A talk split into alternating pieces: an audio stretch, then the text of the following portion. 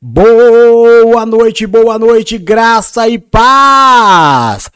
Eu sou o apóstolo Jefferson Zangão, nós somos a Igreja Nascidos para Vencer, Ministério AJZ, diretamente da Praia Grande, São Paulo, Brasil. Para agora mais de 61 países espalhados por todo o planeta Terra. Oh, que alegria! O mais novo país a se cadastrar para receber nossas ministrações foi quem? Dinamarca. Opa, mais um país da Europa. Agora chegando na Dinamarca. Thank you very much. Vocês falam em português, eu não preciso falar em inglês. Ah, meu Deus, me ajuda aí, viu? Hoje, dia 16 de setembro de 2022. 10 horas e 3 minutinhos. O programa Comunhão de Noite tá bombando hoje. Taguinha, o programa Comunhão de Noite está no ar.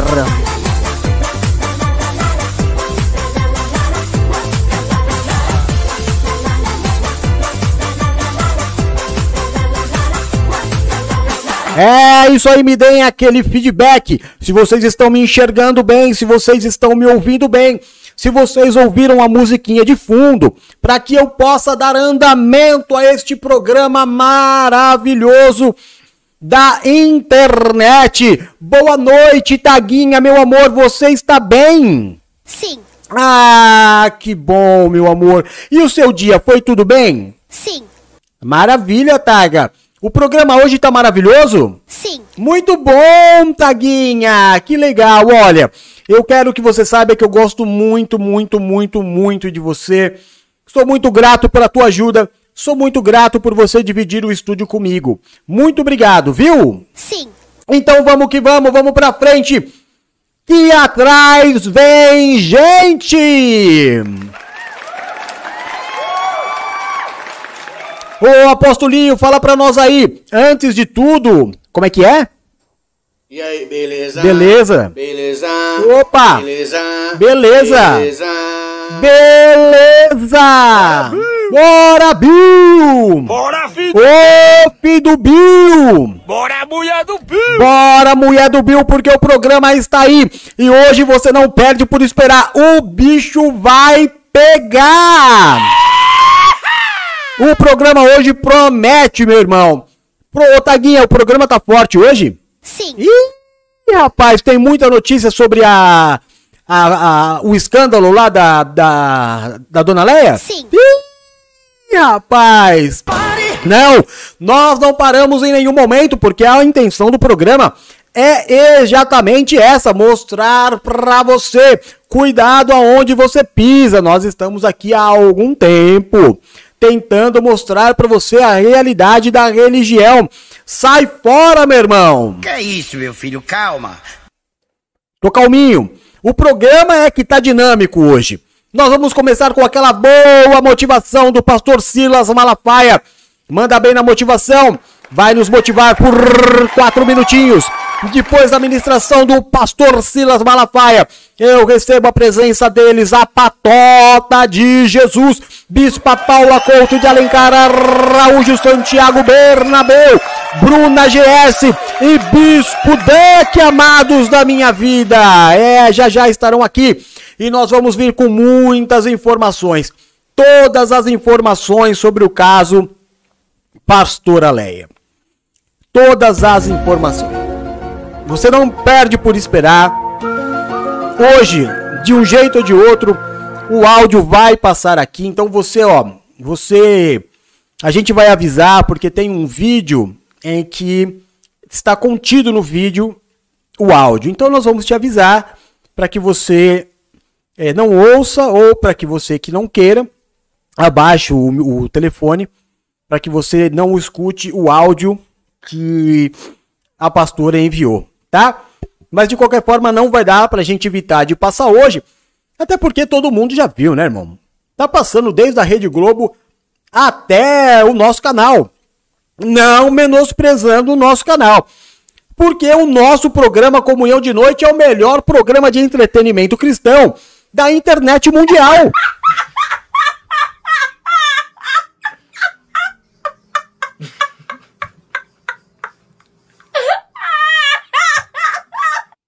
Que risadinha foi essa?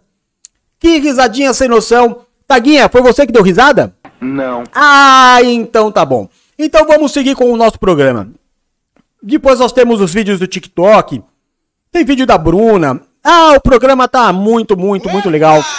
Você não perde por esperar. Aliás, não perde mesmo, viu, irmão? O programa hoje tá maravilhoso. Miserável. Ah, dificilmente eu erro. Dificilmente eu erro. Tá? Só pra dizer pra você, cadê o pastor Marcos Feliciano? Não tá mais aqui, não? Cadê, Marquinho? Bum. É por isso que eu te digo sempre, viu, meu irmão? Deus é bom o tempo todo e o tempo todo Deus é bom. É o diabo que não presta. É o diabo que articula todas estas coisas. Então não dá ouvido pra ele. Não pense você que se você abrir os ouvidos para ouvir as propostas de Satanás, para ouvir os conselhos de Satanás, que você não vai cair. Vai cair, porque ele é extremamente bom naquilo que ele faz. Sedutor. Ah, o único remédio que você tem para ele é ser igreja e resistir. Resista ao diabo e ele fugirá de vós. Se você deixar ele falar aos teus ouvidos, você vai cair e vai levar uma série de pessoas com você. Por isso, meu irmão, estende a tua mão para frente aí, sai gritando. Por isso que eu digo o tempo todo, é, a minha vida só serve se for para servir a Deus.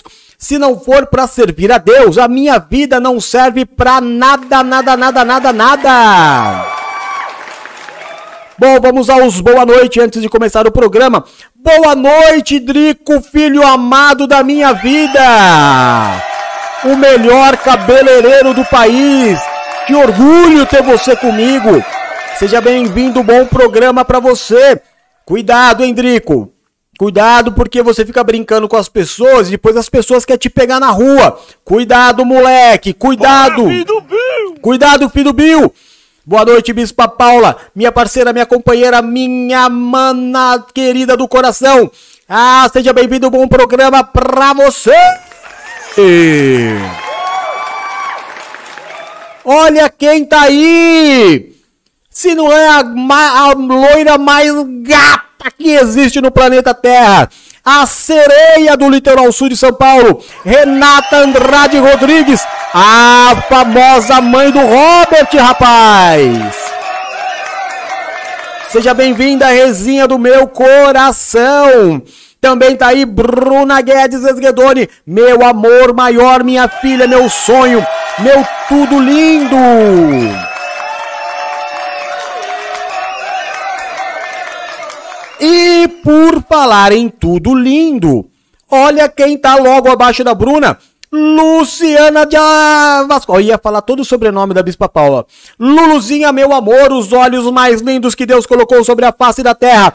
A companhia da madrugada mais legal que alguém pode ter para bater papo. Seja bem-vinda, meu amor.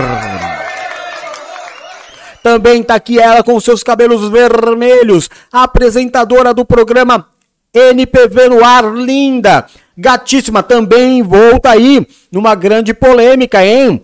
Estaria o seu coração em Adriano? Estaria o seu coração em Bispo Duck? Ah, vamos saber, mas antes disso, seja bem-vinda, Janes Lee!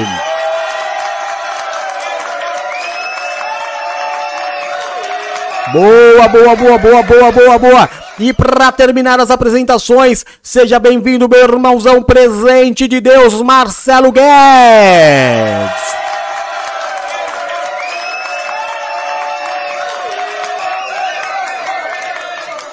Vamos lá. Vamos começar com o programa então. Com vocês, uma ministração super rapidinha de 3 minutos para dar um up aí na tua vida, para dar um up na tua motivação. Pastor Silas Malafaia dizendo para você: pague, preste atenção, pague o preço. O evangelho dessa gente não tem cruz nem no Calvário nem pro cara. O evangelho dessa gente não tem renúncia. Que conversa é essa, meu irmão? Você quer o Ebenezer? Você quer ajuda de Deus? Quer presença de Deus? Quer ação de Deus? Pague o preço da vida cristã que está na Bíblia. Eu não estou falando de dogma de igreja, não estou falando de costume de igreja, não estou falando de legalismo de igreja, eu estou falando de Bíblia.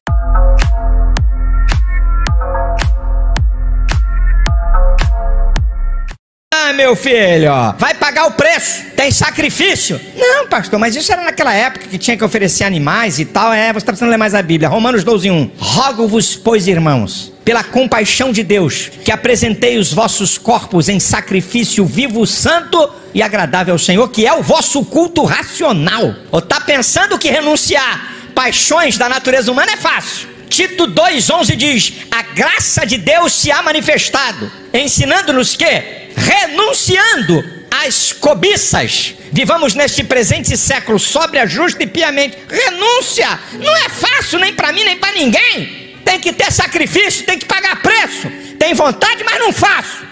É bom para minha natureza, mas é contra Deus. Tem renúncia assim. Que evangelho é esse? Você está salvo. Estou vendo uma conversa fiada por aí. Irmão, você está salvo. Fique tranquilo, você está salvo. Você está salvo. Você já está garantido. Pode viver na bagunça, pode adulterar, pode prostituir, pode viver na safadeza. Você já está salvo. Eu estou vendo esse evangelho vagabundo, que não é o evangelho da Bíblia. Evangelho tem renúncia, evangelho tem obediência. Hebreus 5,9 diz: Ele veio a ser a causa de uma eterna salvação para os que lhe obedecem. Que evangelho que não tem renúncia, rapaz? Isso é uma coisa linda. Para que então tá dentro da igreja? Fica lá fora, já tá garantido. Para que tá aqui? Para que vir aqui? Pagar pagar o preço. Então, cadê a teologia da santificação? Eles arrancaram da Bíblia. Não tem teologia de santificação para esse evangelho. Desculpa, não é evangelho. Eu estou usando uma palavra. Evangelho, nem evangelho vagabundo. Isso não é evangelho. É uma porcaria de uma heresia com nome de evangelho. Onde é que está a teologia do pecado que está na Bíblia? Onde é que está a teologia da santificação? O salário do pecado é a morte. Romanos 6, 23. Segui a paz e a santificação, sem a qual ninguém verá o Senhor. O que é santificação? Cada vez mais perto de Deus cada vez mais longe do pecado. Que conversa é essa, rapaz? Que teologia do inferno é essa para perturbar a igreja de Cristo?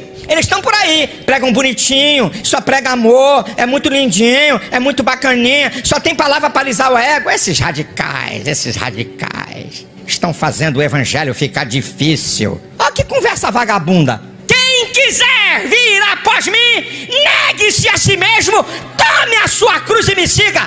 O evangelho dessa gente não tem cruz nem no Calvário nem pro cara. O evangelho dessa gente não tem renúncia. Que conversa é essa, meu irmão? Você quer o Ebenezer? Você quer ajuda de Deus? Quer presença de Deus? Quer ação de Deus? Pague o preço da vida cristã que está na Bíblia. Eu não estou falando de dogma de igreja, não estou falando de costume de igreja, não estou falando de legalismo de igreja, eu estou falando de Bíblia. A Bíblia, o Evangelho, a palavra tem a teologia do pecado, a teologia da santificação. Romanos 11, 22. Não era para estar tá lá. Devemos, pois, considerar a bondade e a severidade de Deus. Para com os que caíram, a severidade. Para conosco, a benignidade. Se permanecer na benignidade, senão vocês também serão cortados. Está na Bíblia, meu irmão. Não estou inventando o texto, não. Tem preço a pagar. Não, que isso, olha. Ai, Deus vai te abençoar. O que importa é o coração. Eles não sabem nem o que, é que estão falando. Coração é a sede da vontade, sentimentos e inteligência. Você acha que é pouco? Querer só o coração? A minha mente, as minhas decisões, as minhas escolhas, a minha vontade. Hã? Para Deus o que Deus quer. E eles falam como se fosse uma coisa. Aí o que acontece? Vivem na bagunça. Tem gente que sai daqui. Eu, eu conheço. O Dito conhece. Gente saiu daqui para algumas igrejas. Por quê? Fica à vontade. O pastor não vai perturbar. Pode papar as meninas lá. Pode ter vida homossexual que não tem problema. Vem para a igreja, dá glória a Deus, aleluia, dá o dízimo que está tudo bem. Aqui não. Aqui o couro come. Eu não estou dizendo que eu sou perfeito, que eu tenho pecado, eu erro. Não estou falando disso, meu irmão. Não estou falando disso, não. Eu estou falando é passar a mão no pecado. Eu estou falando é a gente se adaptar ao pecado, dizer não tem problema, não. Pode continuar, bota para quebrar aí. Depois vem aqui para a igreja na maior cara lavada. Que conversa é essa? Vocês querem o Ebenezer, Samuel? Oferece um sacrifício. Isso aqui é tipologia bíblica, irmão.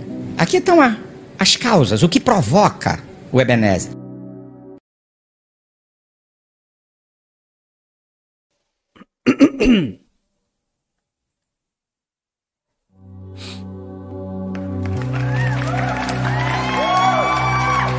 Tá aí, pastor Silas Malafaia, sempre muito nervoso, sempre muito, muito nervosão, mas sempre trazendo palavras boas para nossa vida, né? Tem que pagar o preço, sim, senhor. Tem que pagar o preço, sim, senhor. Mas ele fala muito bravo, é, as pessoas ficam com medo. E aí acaba obedecendo com medo de tomar um tome bem no, no meio do zóio. É. Bom, é isso aí, né? Bora, Bill! Vamos começar com o programa então? Bora, filho do Bill! Bora, vamos começar Bora, então! mulher do Bill! Bora, mulher do Bill! Vamos que vamos, Taguinha, tudo pronto? Sim, Posso começar com o programa? sim, Vou chamar a Bispa Paula então. sim. Boa noite, Bispa Paula Couto de Alencar Araújo, Santiago Bernabeu, tudo bem? Noite, graça e paz, tudo bem? Ah, como é bom ouvir a sua voz, viu, Bispa Paula? Mesmo sabendo que você passou o dia inteiro falando mal de mim. Mesmo sabendo que você passou o dia inteiro fo- focalizando sobre a minha vida com outras pessoas. Mesmo sabendo feliz, que né? você andou articulando a minha queda ministerial. Acertou, miserável. É, mesmo assim, é um grande prazer ter você aqui comigo. Como foi seu dia, meu amor? Foi tudo bem? Foi, foi tudo bem, graças a Deus. ah, que bom. Mamãe tá melhor? Mamãe tá melhor, graças a Deus. Graças a Deus também, né? E Marquinho? Marquinho tá excelente. Tá, tá na faculdade ou tá em casa? Não, tá em casa. Ele faz faculdade de manhã. Hum, aí é bom, hein? É. Que maravilha! Ah, maravilha, então. Ô, Bispa Paula, me diz uma coisa. Hum, É, o programa hoje tá pesado? o programa hoje tá meio pesado, né? Nós temos ainda esse caso, infelizmente, aí que tá repercutindo por todas as redes sociais, em todos os lugares que você abre. Tá aí esse problema que tá acontecendo com a igreja. Me E eu fui tentar entender mais a fundo o que realmente está acontecendo, né? É. Aí nós vamos conversar sobre isso. É, pois é. Muita coisa. É, eu, vou- eu trouxe dois vídeos para mostrar. Um dos vídeos traz o áudio e eu não tenho como apagar o áudio, a gente vai ter que passar hoje. Mas aí eu aviso, e aqueles que não quiserem ouvir, porque realmente a, a dona pastora exagerou, né? Exagerou um no linguajar, é, exagerou no linguajar. Precisa tudo isso, né? É, se fosse uma adolescente, passaria, né, Bispa? Ah, sim, né? Com certeza, né?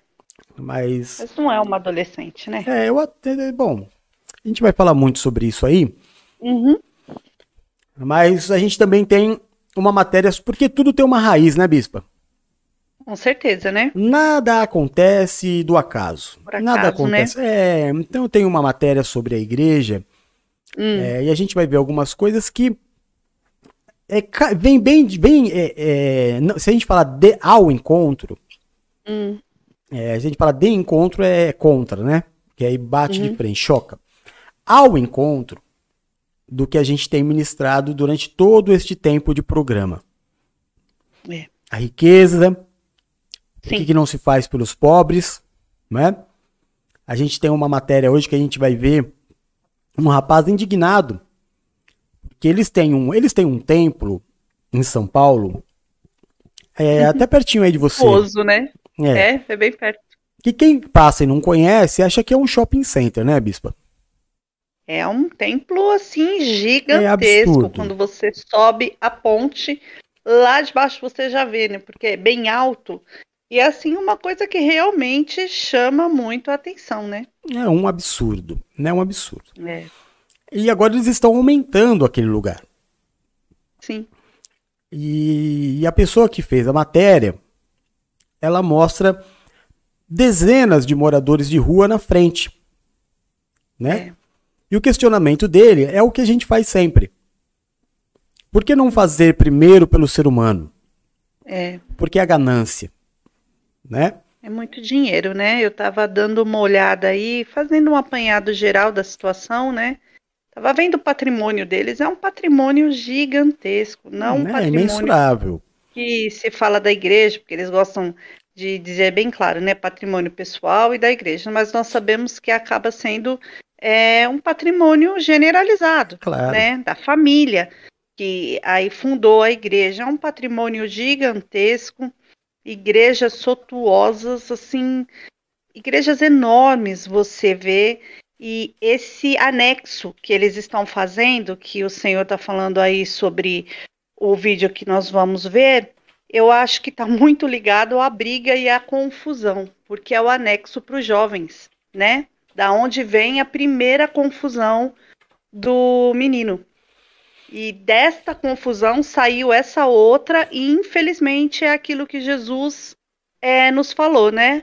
Um abismo puxa o outro abismo. E aí é uma confusão agora generalizada entre eles da família mesmo, né? E aí a gente tava conversando hoje de manhã, hoje à tarde ou de manhã, ou ontem, sei lá. E a gente tava hoje. falando sobre as escrituras de Salomão.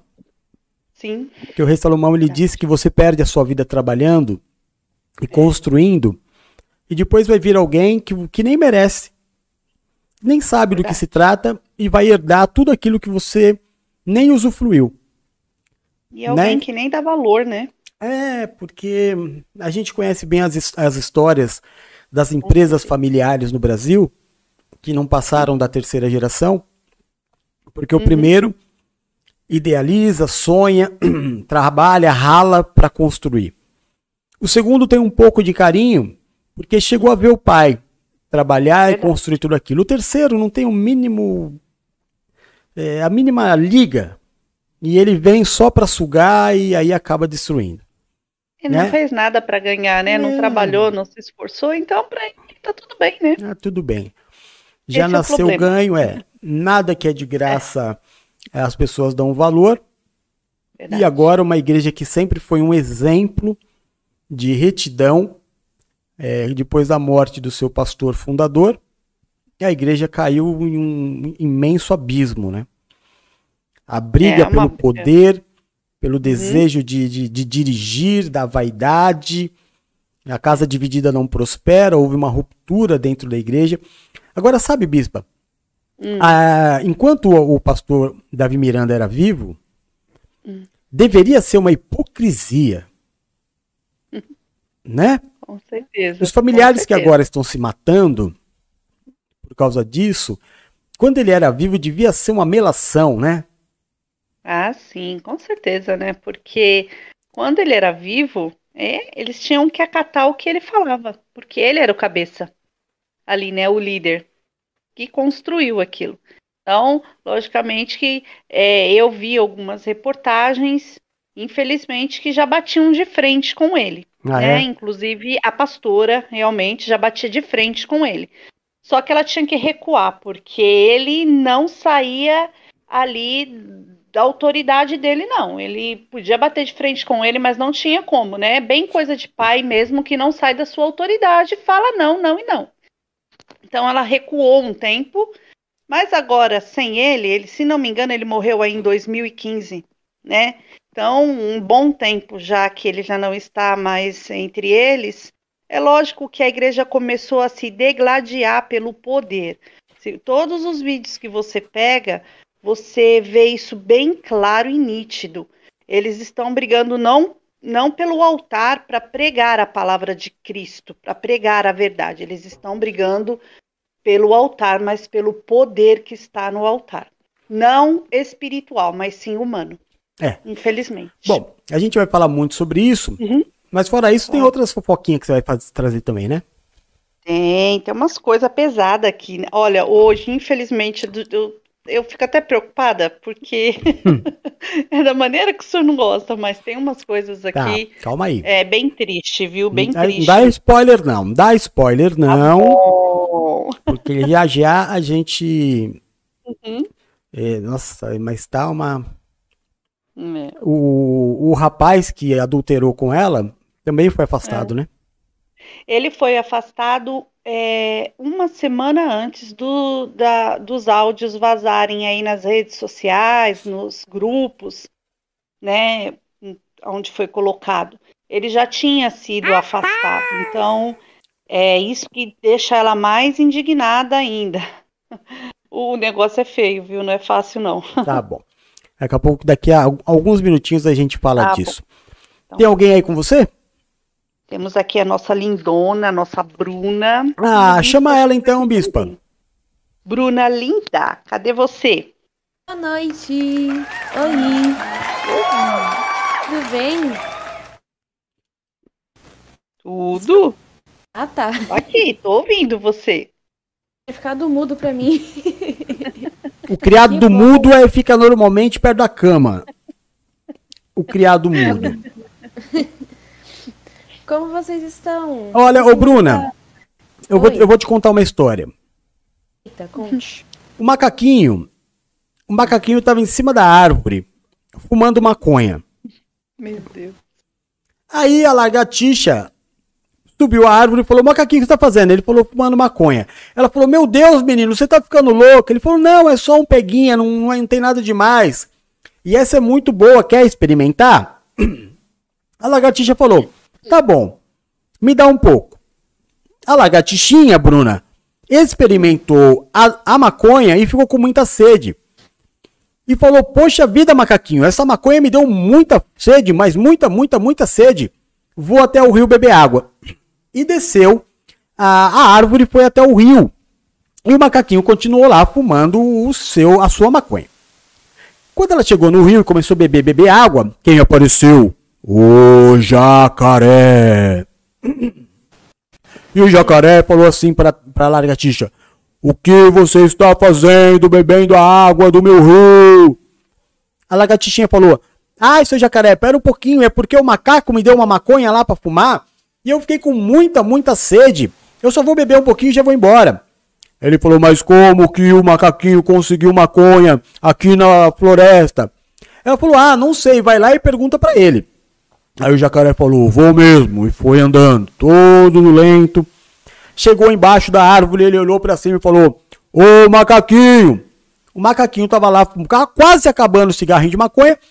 Olhou para baixo, viu o jacaré e falou: Eita lagartixa! Você bebeu muita água, olha o tamanho que você ficou! Ah, não.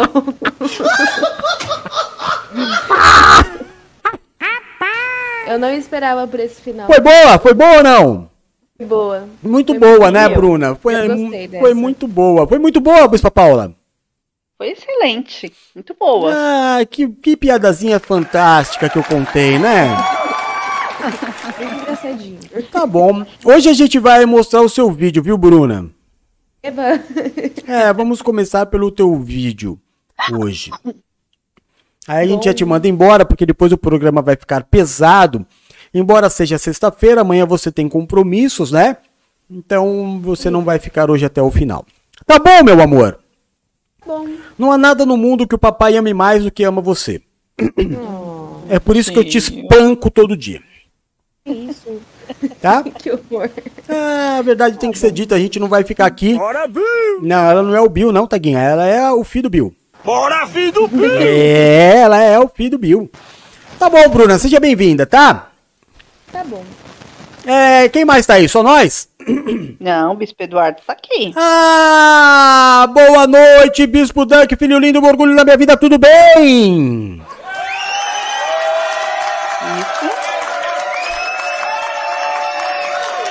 Ele tá. Desculpa, boa noite, lindo, tudo bem? Ai, papai. Alô? Tem? Oi, eu tô aqui, eu tô aqui. Você tá Ô, ô Taguinha, me diz uma coisa. Você acha que depois disso eu devo conversar com o Bispo Duck? Não! Não seja tão radical, Taguinha, posso? Não! Taguinha, nós temos que perdoar 60, 70 vezes 7. Sim. Então tá bom, boa noite, Bispo Duck, como vai? Eu estou ótimo, senhor. Ah!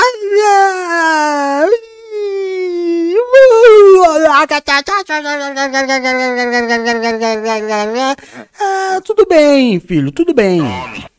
Tudo bem. Como é que foi seu dia, hein? Foi muito bom. Tá bom, você não mandou, você não mandou o vídeo. Terminou melhor ainda. Ah, eu vou falar pro senhor, eu, eu vou ter que ir no médico. Hoje? Não, sabe o que aconteceu? Então é pronto socorro, né? A mesma coisa, a mesma coisa que aconteceu da outra vez.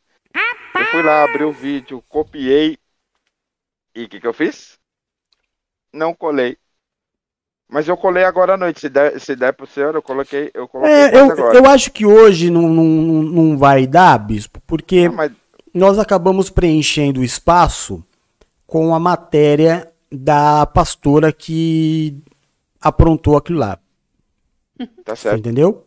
ótimo. Mas aí a gente Fica, fica pra segunda. fica pra segunda. Exatamente, fica pra segunda-feira. Agora, Bispo, eu precisava conversar com você, Ah, porque a gente a semana inteira arrastou o caso Ah. é, Vai dar namoro! James Lee, Bispo Duck e, e Drico, né? E aí aconteceu de hoje vir aqui no, no estúdio gravar um programa especial que ela está gravando. E aí eu sentei para conversar com ela. Chamei é, James Lee para um, tomar um café.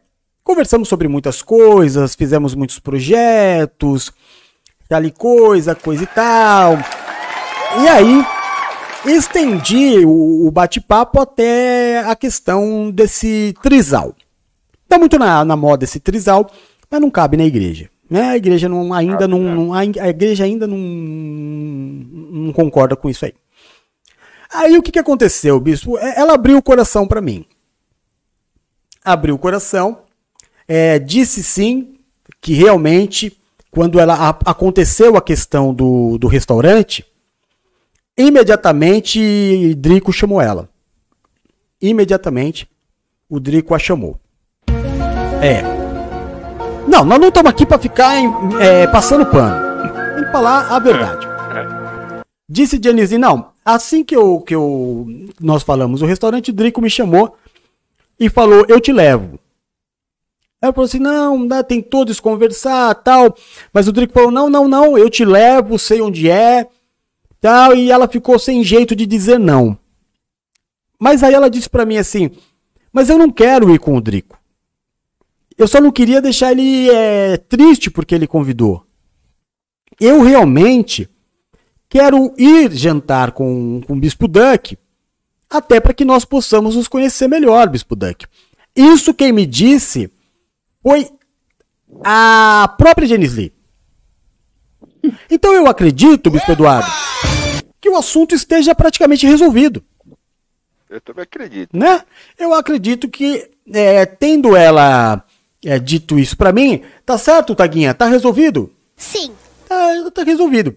Aí fica uma questão depois de voz me ser, é, conversar com o James Lee e quem sabe aí nós termos uma um- um- um- uma resolução bacana. Tá bom, Bispo Duck? Pode ser, com certeza. Tá? Então é, então Deixa fica comigo. assim. Então fica assim. Bom, podemos começar com o programa? Podemos. Vamos lá. Então, então vamos lá, Bispa Paula. É, está com você trazer para nós as fofocas do mundo gospel. Ah, Bora, poxa. Lá, o senhor disse que iríamos começar pelo vídeo da dona Bruninha. Não, não, não. Depois as fofocas, lógico. Ah, então tá. Então vamos lá. Vamos lá. Tem Vamos uma lá. fofoca aqui que o senhor não vai gostar muito, mas Bora eu lá. falar. Tá, tá. Não tem jeito. Bora lá. Nós temos aqui, ó, uma. Ela fez uma entrevista aí, né? Ela quem? E ela. Sobre a pastora aí, Flor de Lis, né? Ah, Flor de Lis. Essa mulher não é fácil, não, hein, gente? E teve um podcast, né, falando sobre ela. E o jornalista tá aqui afirmando que ela tinha uma vida sexual com todos os filhos de adoção, né, que ela É. levava para casa dela. E ela escolhia os meninos. Aquele que era melhor para ela, da maneira que ela gostava, poderia ficar na casa. Aquele que ela não gostava, tinha que pegar as coisas e ir embora. Já pensou? É, O senhor se lembra do, da chacina lá da Candelária, lembro. do Rio de Janeiro, né? Infelizmente, aquela tristeza, né? Que alguns meninos foram tentar se abrigar na casa dela porque estavam com muito medo, né? Do que estava acontecendo ali pelas ruas do Rio de Janeiro. E ela disse que fez esse timato neles, deu um timato neles falando que quem tivesse uma boa performance ali ficaria, quem não tivesse teria que ir embora. E ficou lá um menino com ela e o restante teve que ir embora. E ele está aqui falando que coisas absurdas aconteciam na dessa mulher e que nenhuma autoridade tomava é, nenhuma providência. E além disso, ela vivia aí pela mídia, dizendo que ela era uma boa mãe, dizendo que ela cuidava das crianças, pegava crianças menores abandonados na rua, né, para cuidar, quando era para ter dinheiro, né? Então é um caso horrível esse caso realmente e agora o povo tá de novo em cima pedindo o julgamento dela e mais que o julgamento da morte pedem o julgamento sobre a vida dessas crianças também agora, porque era pedofilia, né? Se enquadra na pedofilia. É, eu não duvido, hum. mas também não posso é. dizer que seja verdade. Não Sim, duvido porque claro. parece parece ser um caso claro de psicopatia, né? E se tem se comprovando a psicopatia, se é que pode se provar, é, aí tudo isso é capaz mesmo de acontecer porque não existe nenhum tipo de sentimento. Mas da forma com que tudo foi arquitetado, é, eu, eu não duvido. Mas o ônus é de quem acusa. Então quem é. acusa tem que provar, né? É, a gente está aqui. Não, pode falar. Ah, já me cortou. Já foi extremamente sem educação. Agora. Não é isso, meu filho, calma. Desculpa. Fala, meu Não, amor. eu ia falar que quem aqui o podcast é de nome, né? Ele é um, um jornalista aí de renome mesmo. E eu fui dar uma olhada para tentar entender realmente, né, sobre isso. E os vizinhos é, ali ao redor da casa é, contam a mesma história. Né, achavam muito esquisito tudo aquilo, era um entre e sai de criança, não era é, tipo um abrigo, né, que as crianças entram e ficam lá protegidas.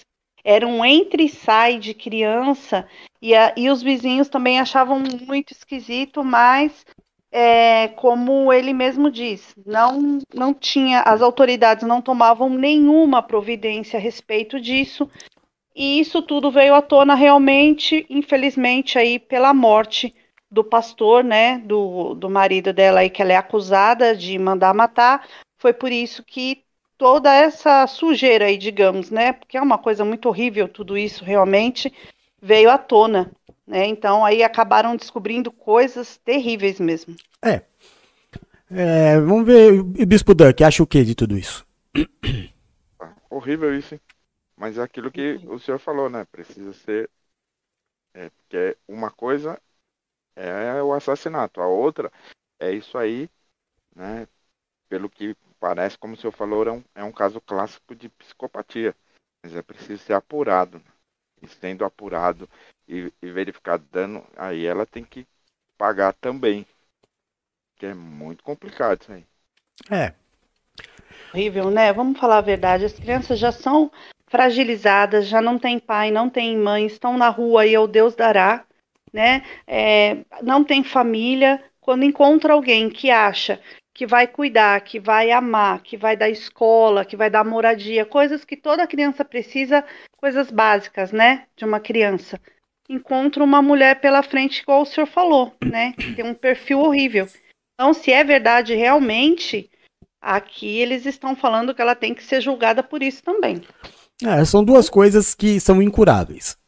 É. Claro que para Deus não é impossível, mas tudo parte do, do é, o princípio de toda cura é o desejo. É né? verdade. O psicopata nunca vai desejar. Então, se o caso for psicopatia, ele não vai desejar. É, se o problema é sexual, é muito difícil que a pessoa também deseje, porque a gente já falou sobre isso. Trata-se de prazer. A pessoa ela quer se livrar da dor, nunca do prazer. Então, o, o doente sexual, ele, ele também é, é tipo psicopata, ele sempre vai fazer. Não tem cura.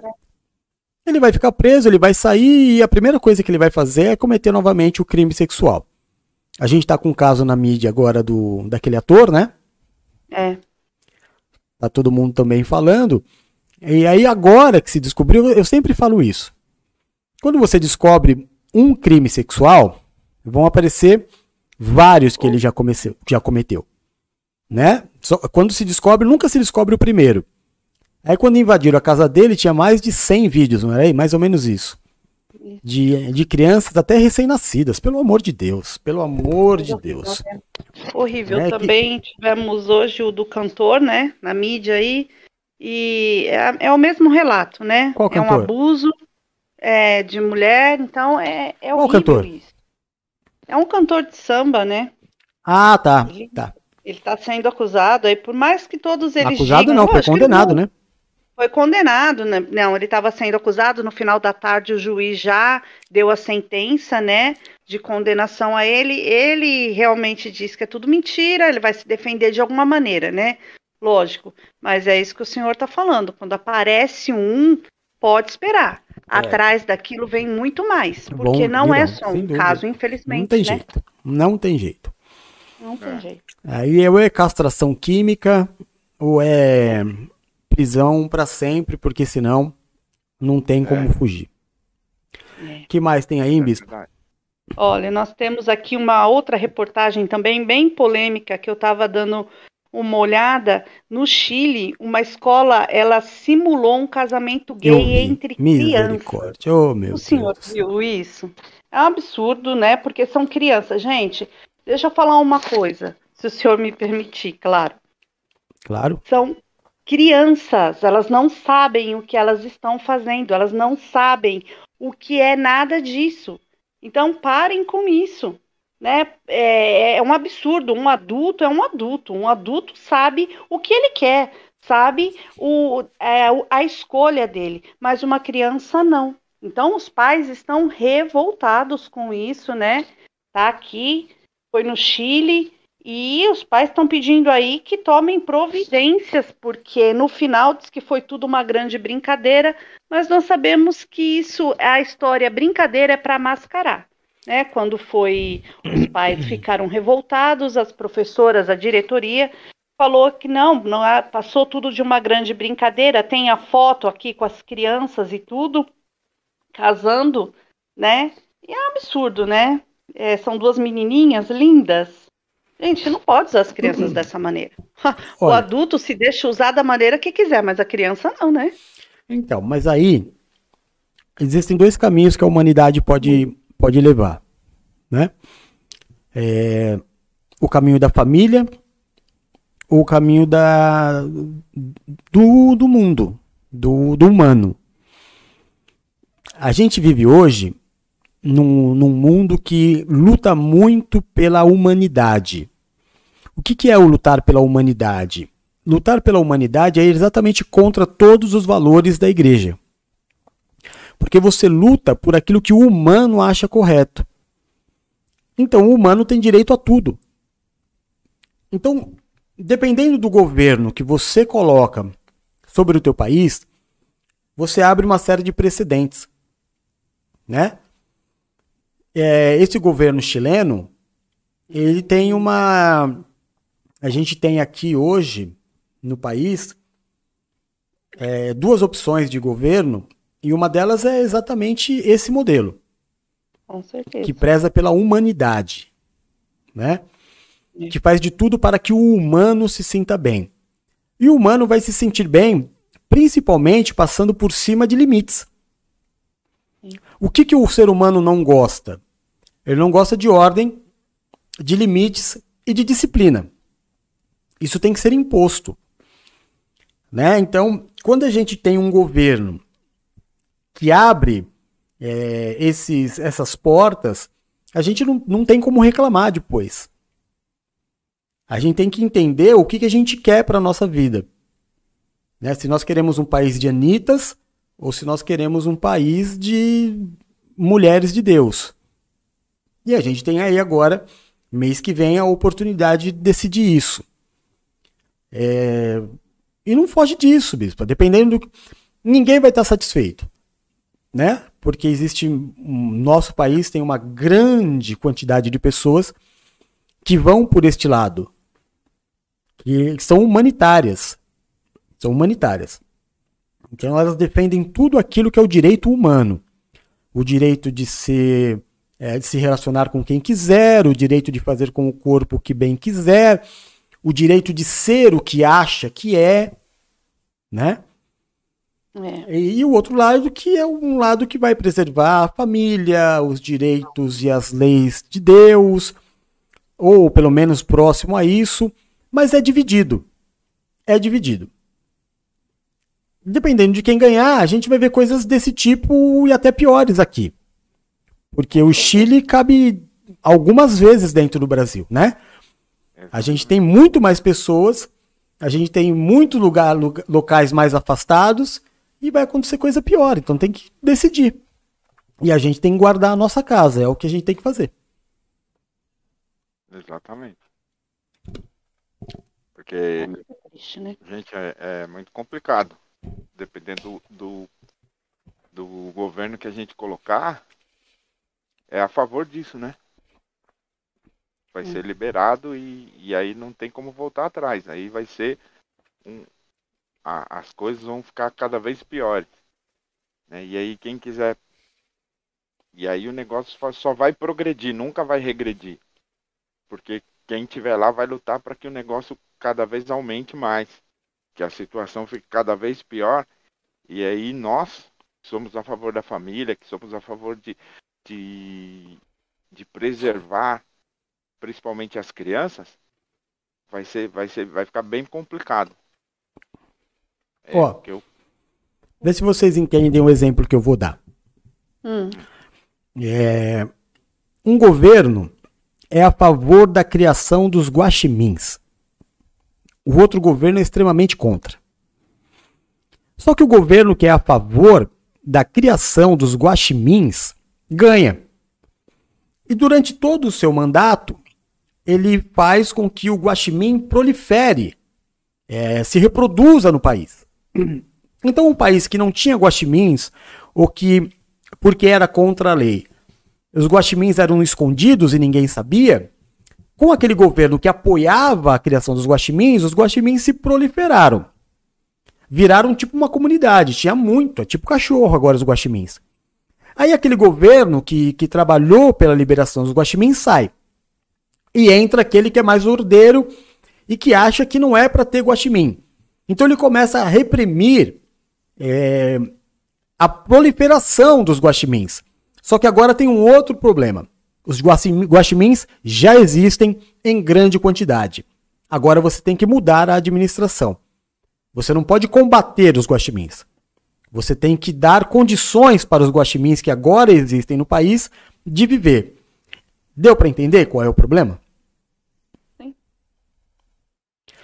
A gente teve no governo passado, é, aqui no Brasil, algo tão ruim ou pior do que esse exemplo que você está dando, que foi aqueles é, modelos pelados no MASP para as crianças verem a anatomia do corpo humano. Vocês lembram disso ou não? claro, é absurdo uma coisa dessa. absurdo. É só você olhar o, o, o, o, o governo que nós tínhamos. Né? Uma vez que você tem guaxinim, agora aprenda a viver com os guaximins, não tem jeito. Não tem como você mandar exterminar ou tirar os guaximins. Agora tem que da- dar condições para os guaximins viverem. Né? A gente vive num país repleto de guaxinim. Agora precisa aprender a viver. Então cuidado com o que você faz na urna. Eu não, eu não, não vou falar em quem eu vou votar, porque na verdade ainda não sei. Né? Mas se for esses dois aí, essas duas terríveis opções que nós temos, é, realmente se consolidar, eu temo muito pelo país. Temo muito. Porque os dois já tiveram opção de, de, de, de demonstrar e não demonstrou. Né? O que vem. E aí o que está em terceiro também é um piadista, né? Olha, nós estamos no mato sem cachorro. Ainda bem que o meu governante é Jesus e eu não sou daqui. Verdade. Porque olha, o Não, negócio tá feio. Estaríamos lascados, hein? Hum, olha, é. Não, olha, não tá fácil. Você vê uma verdadeira dança das cadeiras, né? do- dos candidatos aí. Eu tava vendo umas reportagens. é- Se torna até uma piada, infelizmente, né? É uma coisa tão séria, mas que você acaba rindo, porque se torna uma piada. Né? Um candidato aí passou por todos os lugares que você imagina, pedindo bênção. É. E depois, é, o Estado é laico. Então, é assim, né? É uma hipocrisia geral e o povo precisando de ser cuidado urgentemente por todos os lados, porque tá assim, simplesmente todo mundo abandonado. E eles estão brigando por coisas muito evidentes, por dinheiro e poder, né? Infelizmente. É, É isso aí. É isso aí. É isso aí. Gosta tá feio. Tem mais, filha? Olha, nós temos uma última notícia aqui. Eu queria dar, porque é uma coisa tão importante, comentar rapidinho, porque eu sei que nós temos muitas coisas aí no programa hoje. Aham. Mas eu queria é, falar sobre a reportagem que saiu sobre o We- Wellington Camargo. O Wellington Camargo, ele é irmão do Zezé de Camargo e do Luciano, né? Sim. Da dupla aí. E ele, ele tá numa depressão tão profunda, esse moço, e na última, na última terça-feira, agora da semana, né, dia 13, ele deixou lá nas redes sociais dele um recado dizendo que ele ia se suicidar né, que ele já não aguentava mais esse mundo, que esse mundo não tá fácil, que as coisas não estão fáceis e que ele preferia assim não viver mais aqui. E aí eu fui ver, né, a respeito disso, uma coisa tão séria, todo mundo aconselhando ele nas redes sociais a não fazer isso. Ele está numa depressão muito profunda, tratando uma depressão é, com vários problemas familiares, em problemas, ele está aí e eu fiquei pensando, né? As pessoas levam a depressão na brincadeira, e depressão é uma coisa muito séria. Às vezes as pessoas estão rindo, estão agindo normalmente por fora, mas por dentro tá arrebentado, o sentimento tá arrebentado, e é uma coisa que tem que se levar muito a sério mesmo. Um tratamento, se cuidar, porque nós vemos várias pessoas realmente chegar ao suicídio por isso, né? É. É. Segundo o que a gente estudou com a doutora Ana Beatriz, é, às vezes até chega ao suicídio, mas não é exatamente isso que a pessoa deseja, né? Com certeza. A gente teve essa semana um suicídio assistido. Não sei se vocês acompanharam. A Suécia ou Suíça, se eu não me engano, são países que permitem o suicídio. Então, fica um médico próximo e você tem o direito de tirar a sua vida. E é inter- interessante, porque o cara era riquíssimo, né? Meu Deus. E a família assistindo, e ele vai, é, se eu não me engano, ele toma uma, uma, uma droga, né, uma injeção, que ele dorme, e enquanto está dormindo é injetado um outro líquido nele que ele morre dormindo. É, todas as pessoas elas têm o direito de, de tirar a vida se elas quiserem. Mas no caso da depressão, o camarada ele dá esse grito de socorro, né? É, Ele quer que as pessoas o ajudem. Ele não quer tirar a vida dele. Mas às vezes, numa tentativa mais brusca, como ela explicou, acaba acontecendo, né? é verdade. Então né? precisa ser Ele- cuidado. A gente vê bem mesmo que ele tá muito assim debilitado. Tá, infelizmente a palavra para ele é, é infeliz, né? Eu fui ver a fundo e tentar entender realmente o que estava acontecendo e é isso, né?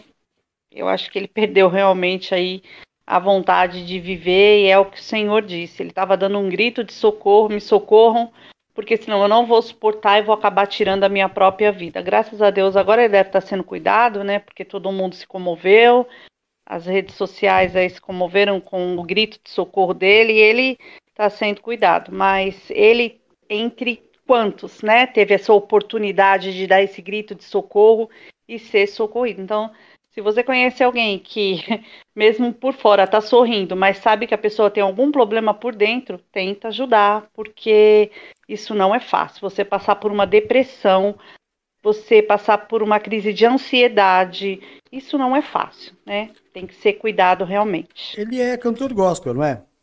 Ele é, ele é cantor gospel sim. Sabe quem é ele? Alguns anos Hum. atrás, ele, ele foi sequestrado e cortaram a orelha dele. É ele eu mesmo. lembro. Vocês lembram do caso? É, então é Sim. ele.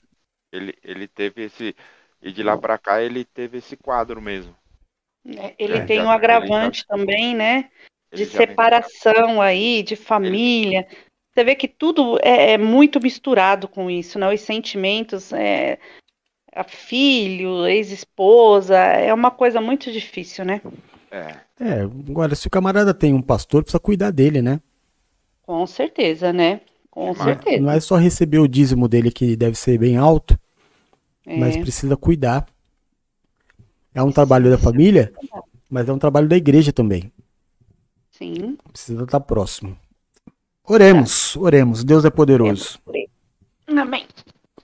É, acabou, Bispa? Acabou, acabou. É só uma coisa que você pulou aí. O quê? A Cassiane, que estava sendo investigada em relação a- aos ganhos ilícitos, aí tá correndo até o presidente agora? É, ela foi massacrada aqui nas redes sociais, viu? Porque ela tá apoiando aí agora o Bolsonaro, né?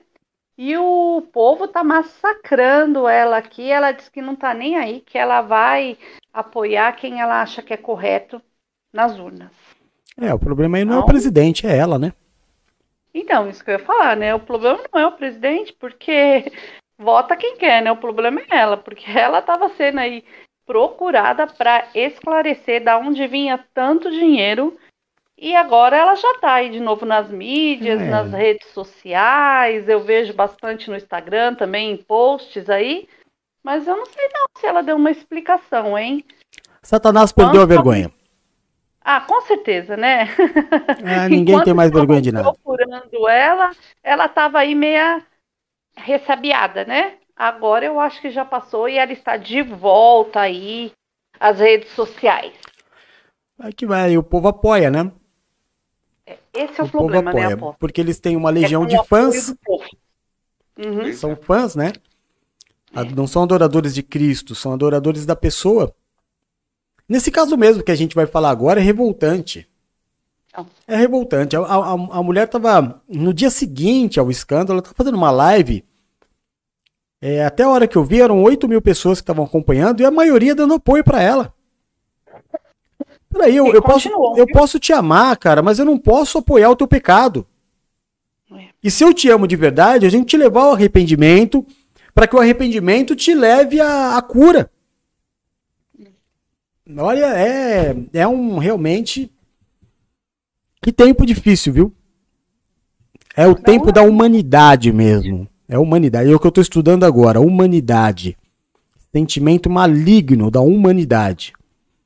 Mas amém. Bom, encerradas as fofocas da Bispa Paula, a gente vai vir daqui a pouco, no decorrer do programa, praticamente inteiro falando do caso da Igreja Deus é Amor e da pastora Leia. Que fazendo uma análise sintática aqui, Bispo Eduardo, Aqui. se eu fizer uma análise sintática desse nome, Leia Miranda, o que, que vem à tua cabeça? É a mina. Ai, meu Deus. É da família? Não, peraí. Tem mais que isso. Ai, Tem meu mais que Deus. isso?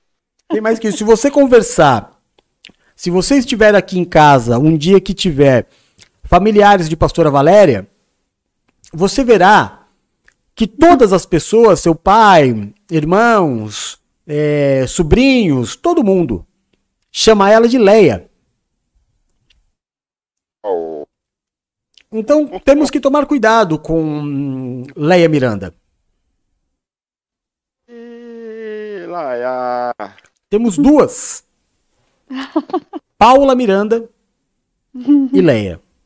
Essas duas juntos, juntas causam explosão. Ô, Bruna Guedes!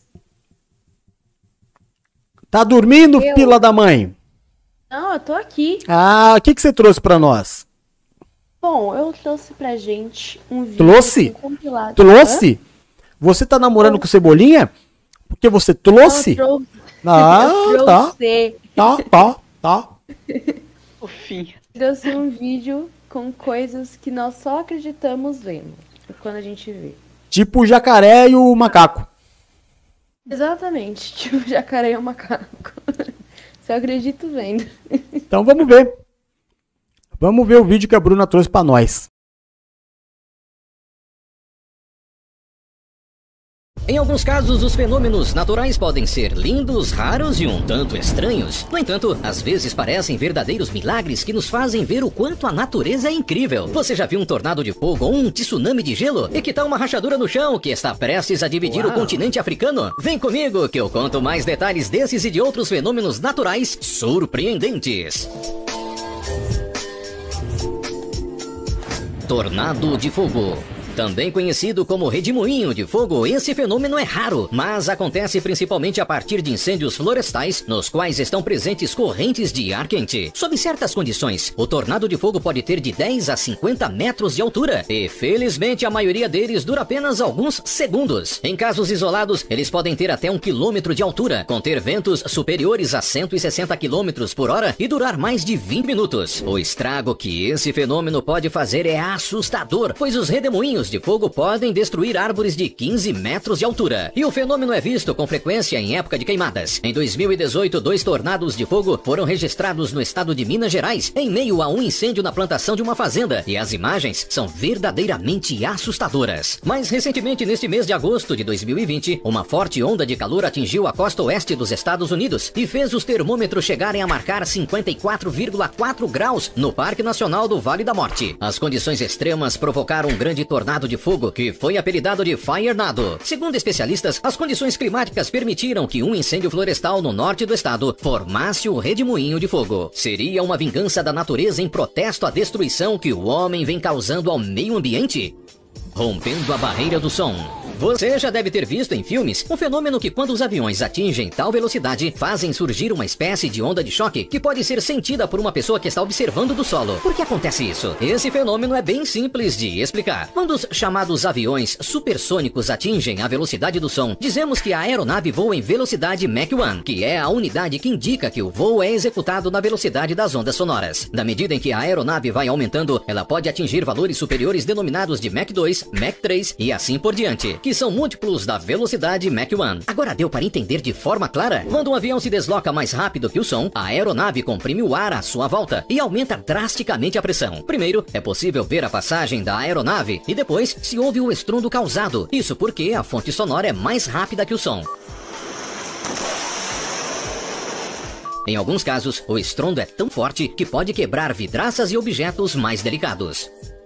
Enorme buraco na Guatemala. Um enorme buraco de 100 metros de profundidade se abriu em 2007 na capital da Guatemala, matando três pessoas e engolindo várias casas. Em 2013, na Flórida, um buraco de poucos metros de largura levou consigo o quarto de uma casa e matou seu morador. Em 2015, uma imensa cratera se formou em uma área de camping em uma praia popular de Queensland, no nordeste da Austrália. Mas por que diabos esses buracos se abrem do nada? Esses fenômenos são resultados de um processo de erosão em que uma capa de rocha sob o solo, geralmente formada por rochas de carbonato de cálcio, como as pedras calcárias, é dissolvida por águas ácidas. A acidez da água surge porque quando a chuva se infiltra no solo, ela absorve o dióxido de carbono e reage com vegetação em decomposição. Com o passar dos anos, a erosão cria um sistema de cavernas e quando elas não suportam mais o peso da terra, acabam cedendo e formando um imenso buraco. Em áreas urbanas, há alguns sinais de alerta, como janelas e portas que não fecham mais completamente ou rachaduras que aparecem na fundação das casas.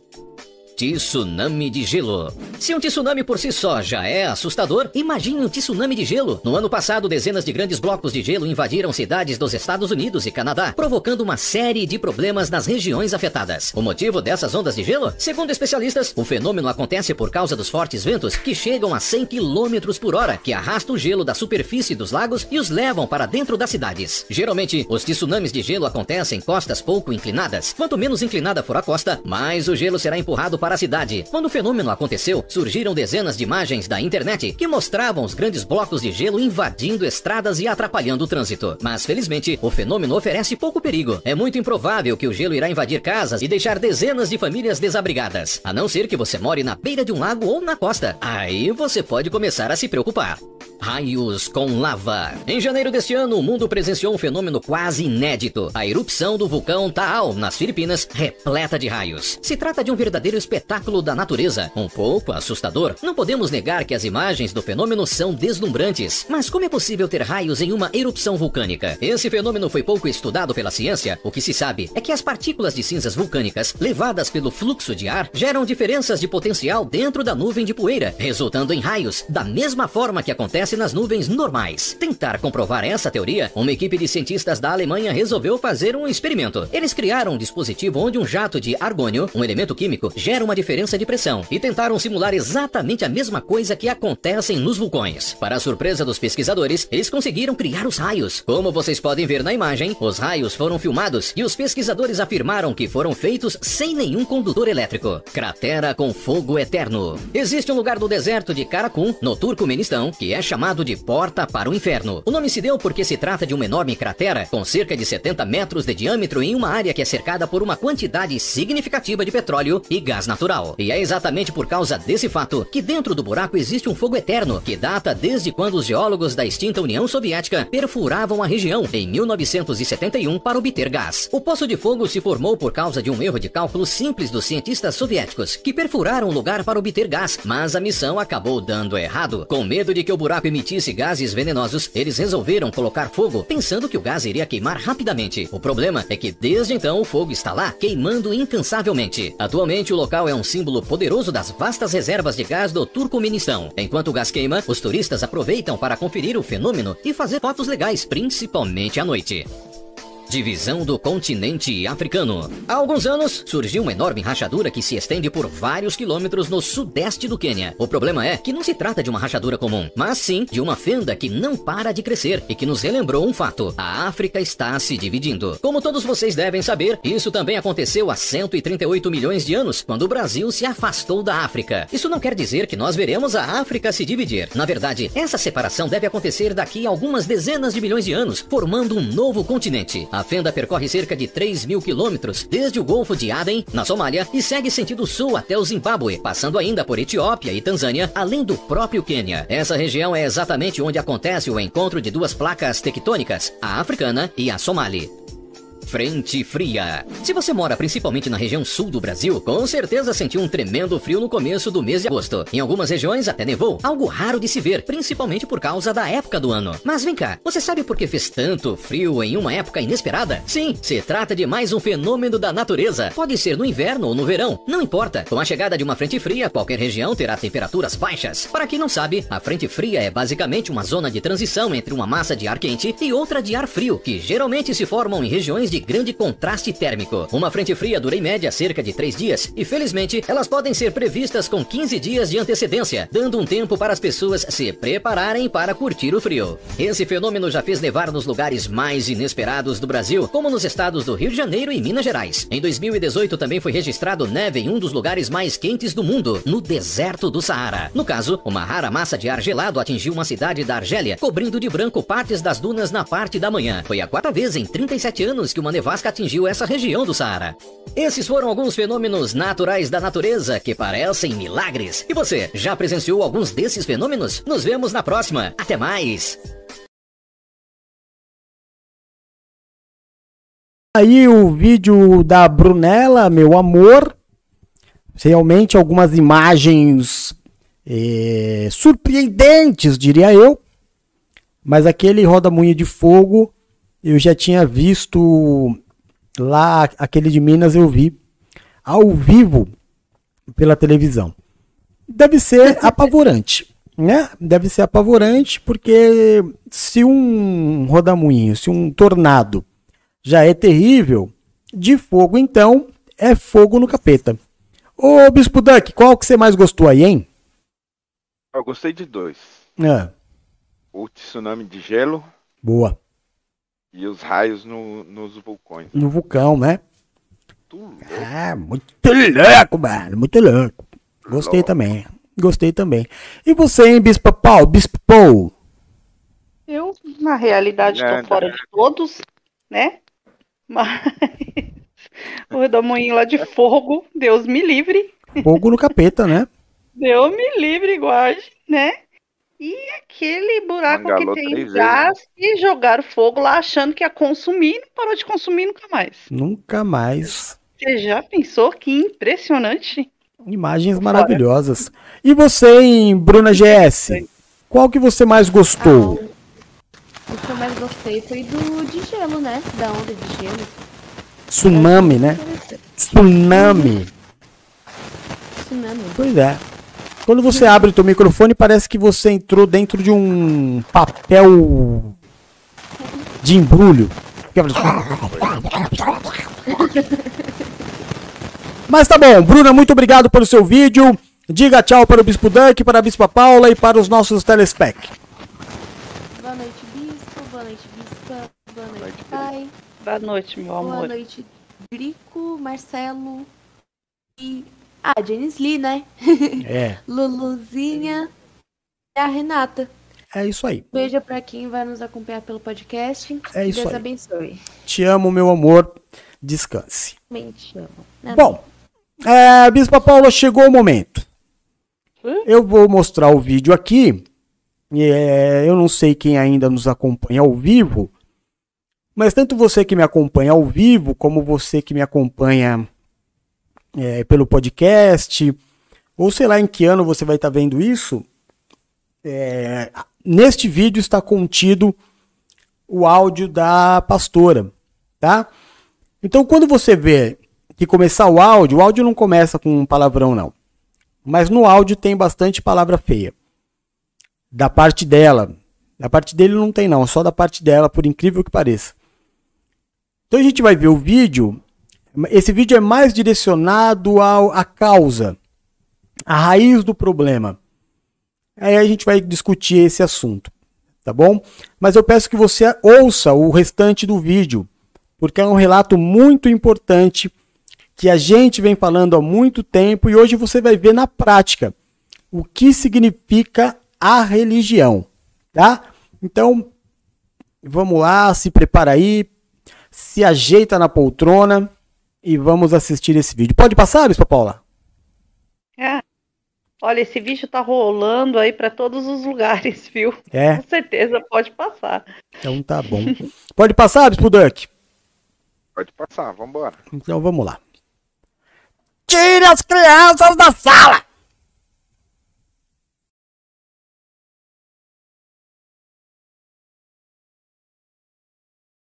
É um dos vídeos mais vergonhosos que eu já vi. Revela totalmente como está hoje a situação da Deus e Amor. Eliana, você consegue pedir para alguém gravar a live que a diretoria está fazendo, para a gente ter provas depois do que eles estão dizendo?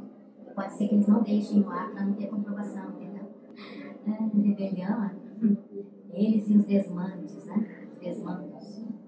Gostando sumariamente de tudo, baseada no vídeo falso. E o Davi Oliveira de Miranda, Almeida, juntamente com sua esposa Karina Almeida, que afrontaram a presidente e a diretoria após o pronunciamento da presidente sobre os rebeldes, não foi feito nada a eles, com comprovação pública.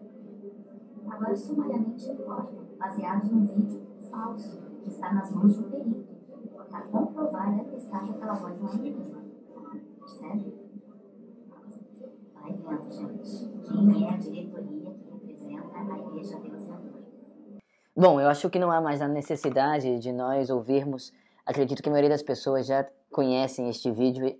Esta foi uma live feita pela Leia Miranda, lá na Igreja Mundial da Deus e Amor. Eu estive lá durante a tarde, antes dessa live ir ao ar. Eu quero que você veja o vídeo antes de eu fazer as minhas considerações aqui. Fala pessoal, olha onde eu estou.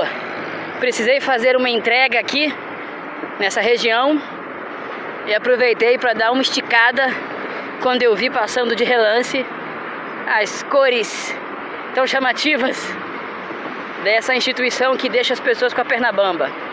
Que lugar é esse? Esta é a sede mundial da Igreja Deus é Amor, fundada pelo pastor Davi Miranda. Olha o tamanho deste templo e já estão construindo, olha lá, uma, duas, três, quatro grandes colunas que acredito ser eu para aumentarem a largura do templo, para caber mais pessoas. Rapaz, um mega templo.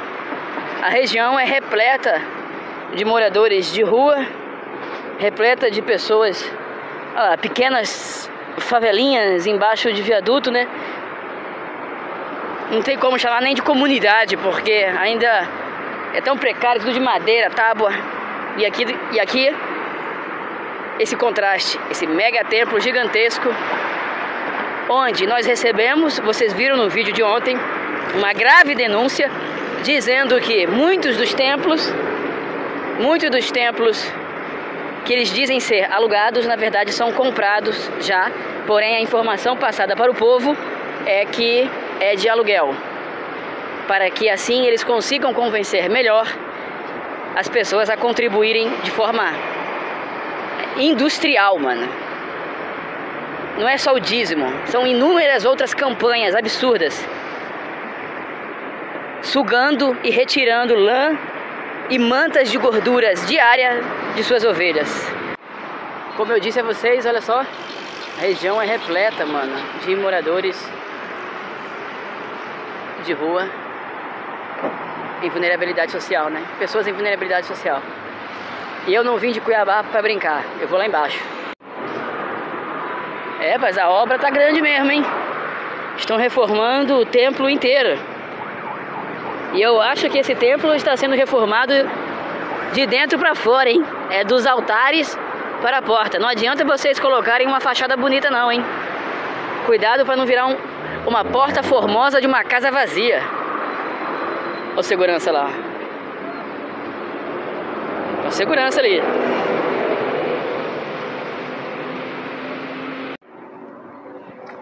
Bom, vou tentar segurar aqui de forma mais disfarçada, porque brincadeira não. Se eu tivesse mais tempo, cara, peguei a bicicleta emprestada, eu iria ali dentro fazer algumas perguntas, mas não tenho tempo. Aí provavelmente eu iria apanhar. e eu não tô afim de apanhar hoje não. Aí esse aí é o grande templo dos Miranda.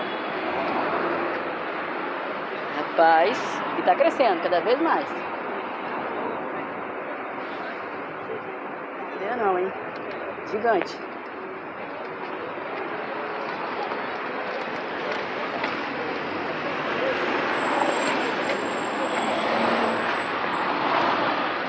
Aqui é, é, é o pessoal olhando na rua aí.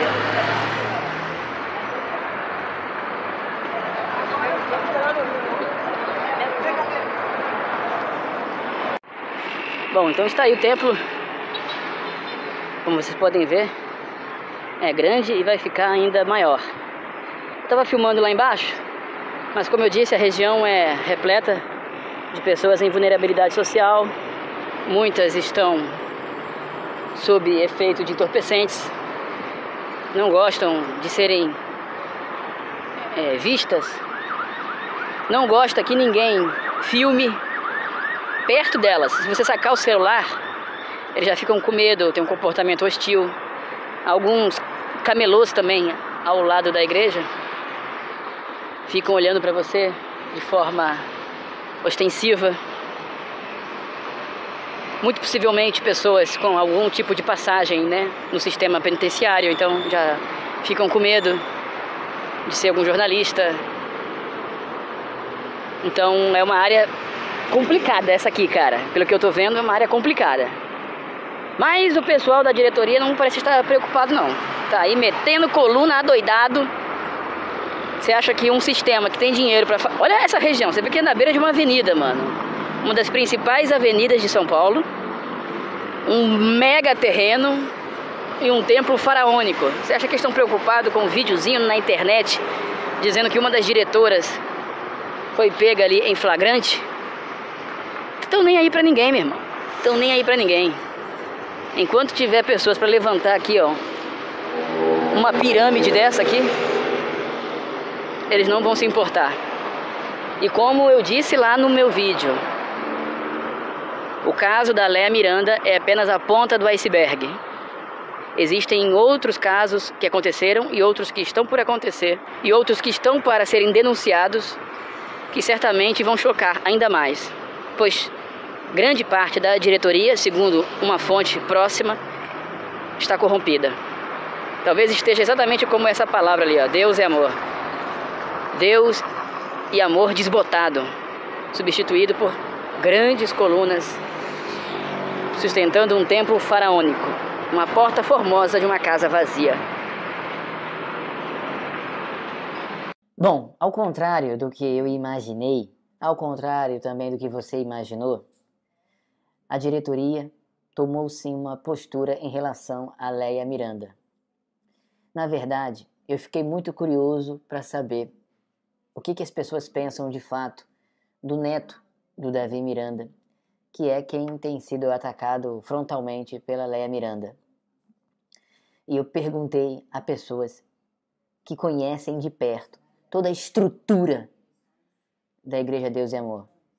Sem máscaras, é, sem filtro, pessoas que não precisam mentir para mim. Pessoas que me trouxeram denúncias aqui neste canal. Essa denúncia aí, que muita gente disse no início que era falsa.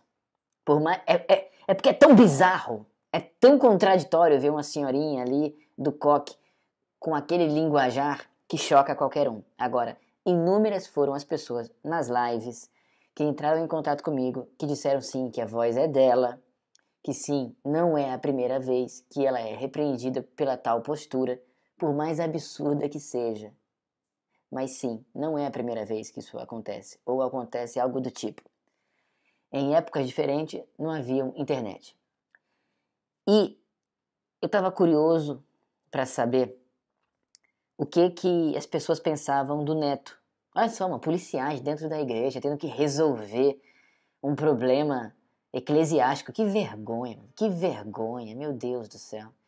Como uma pessoa que perde o jogo, uma criança que perde o jogo, mas não quer sair do campo para vez do outro coleguinha brincar. Não, eu não perdi. Não, sempre manipulando os fatos. Pelo amor de Deus, cara. Ou seja, querendo ganhar a todo custo a opinião pública. Querendo enganar, não admitindo seus erros, não se conscientizando de que aquilo está acontecendo não é culpa da diretoria ou, ainda que fosse, se ela estivesse inocente, Deus estaria com ela e ela seria exaltada. Da mesma forma que está sendo exposta e possivelmente pudesse estar sendo humilhada, Deus a exaltaria abatendo essas pessoas. Uma conduta de alguém inocente é totalmente diferente. A pessoa se recolhe e diz: Não, Deus vai me fazer justiça. Deus me fará justiça. E faz. E o que, que ela tem feito? Não abre mão do osso. Não abre mão. E as pessoas que me trouxeram essas denúncias me garantiram que o David Miranda, neto, hoje o rosto mais conhecido da Igreja Deus e Amor, ele tem feito um trabalho incrível dentro da Deus e Amor. Ele tem procurado pedir perdão a gerações de pessoas que viveram sob imenso legalismo, jugo de legalismo. Ele tem procurado fazer um trabalho honesto, porém tem encontrado dentro da diretoria muita resistência. Por isso que a Leia Miranda fez essas denúncias dizendo que ele já foi tido como alguém rebelde. Enfim, é claro, ele está peitando pessoas que estão lá há muito tempo. E é difícil haver uma reestrutura é, de uma nova consciência quando pessoas já estão lá com a consciência apodrecida. Eu não faço parte do sistema, eu não aconselho ninguém a fazer parte do sistema, mas as pessoas que estão lá presentes, eu acredito que tem que se conscientizar quem é que está sendo o mais transparente possível. E o que eu tive sabendo é que o David Miranda tem feito um excelente trabalho, um trabalho de transparência e de honestidade, querendo tirar exatamente isso daí. Ó. Não é que a Leia Miranda seria ali um peso, não. A questão é que é uma pessoa totalmente, como vocês podem ver, emocionalmente desequilibrada. Pela própria conduta em si nesta live, você percebe isso. Olha, eu deixo o meu convite aqui para o rapaz, né, o David Miranda, é um rapaz se ele quiser entrar em contato conosco, fazer uma live, seria muito interessante para podermos esclarecer diversos assuntos. O que eu tive sabendo é isso. Agora, algo que eu quero perguntar ao senhor David Miranda é não só as denúncias que foram feitas em relação a Leia Miranda, mas como de, as denúncias relacionadas a outros membros da diretoria que teriam se envolvido em pecados gravíssimos. e foi abafado. Queria perguntar a respeito dessas denúncias que estão sendo feitas, dizendo que há templos próprios em nome da igreja, porém alugados para os próprios membros. Então, o membro tem aquela ideia de que, está, que a igreja está pagando o aluguel. Tem criança lá, mano, que vergonha.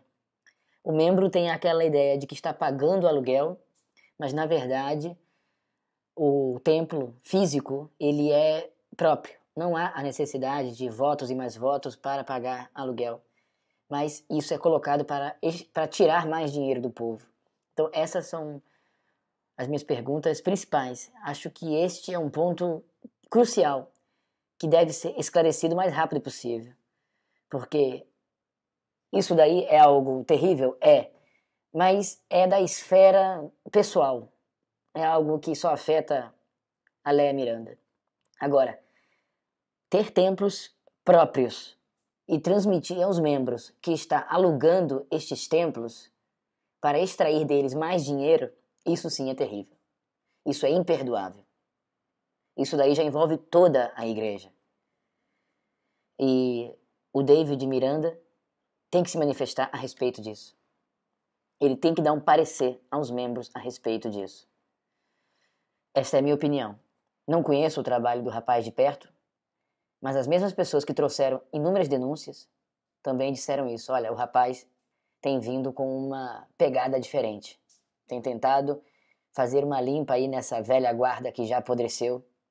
Tem pedido perdão às famílias por anos e anos de julgo de legalismo.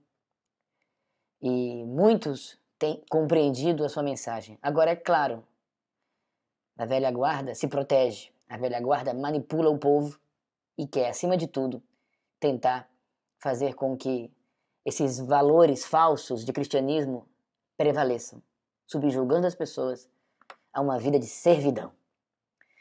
Sobre o episódio em si, as imagens falam vergonhoso, podre, medíocre e demonstra aí o quanto que os bastidores de uma instituição, por mais que pague de santa, são podres. São podres, cara. Curta o vídeo, compartilha, se inscreva no canal e a paz pela espada. Hoje à noite faremos uma live para esclarecermos um pouco mais este assunto.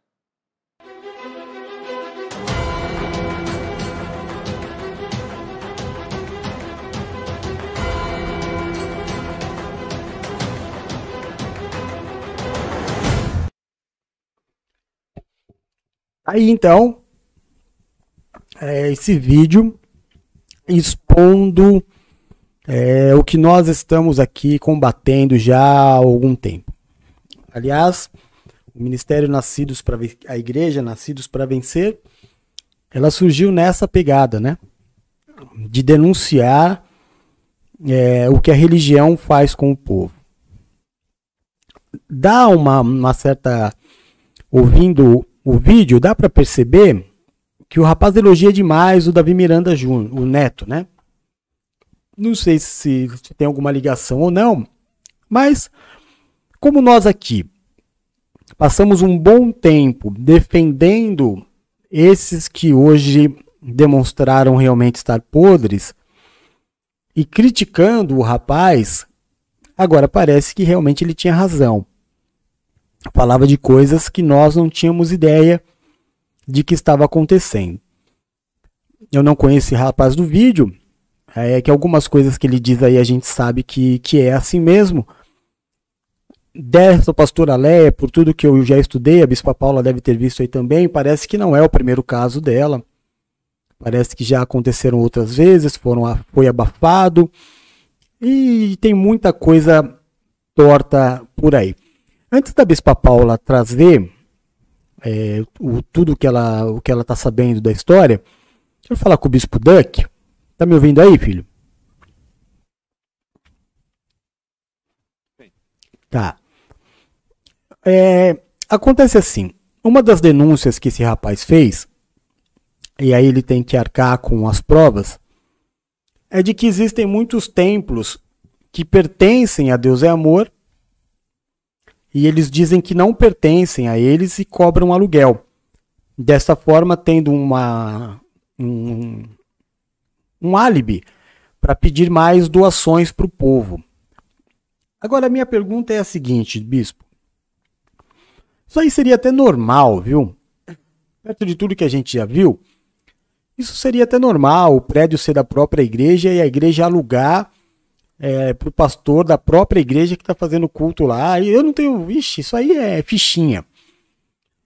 Mas eu queria conversar com você, bispo, sobre o povo. Então você tem um templo que é maior do que um shopping. Esse templo está sendo ampliado.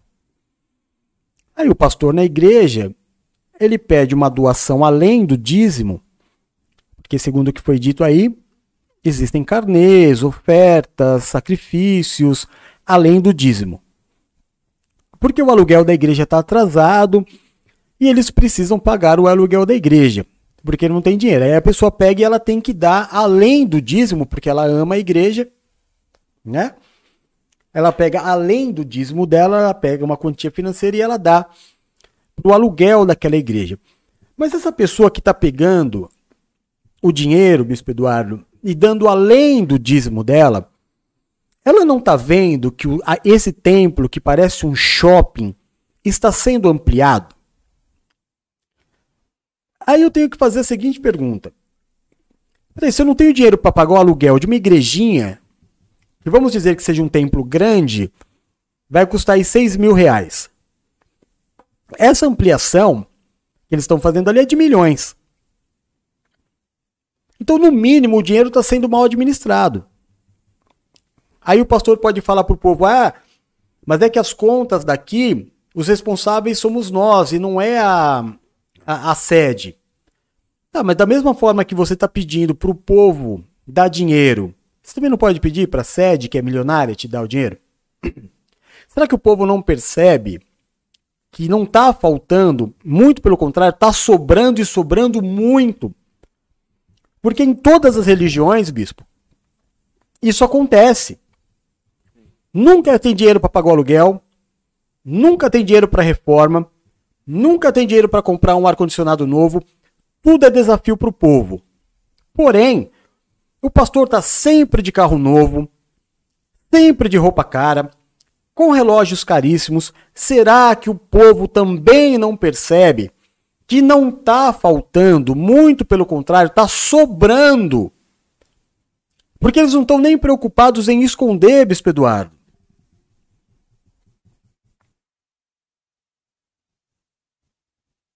Sabe o que eu penso, pai? É. Irmão? É, Infelizmente, a, a Bíblia diz que é, sobre a prudência dos filhos das trevas, né?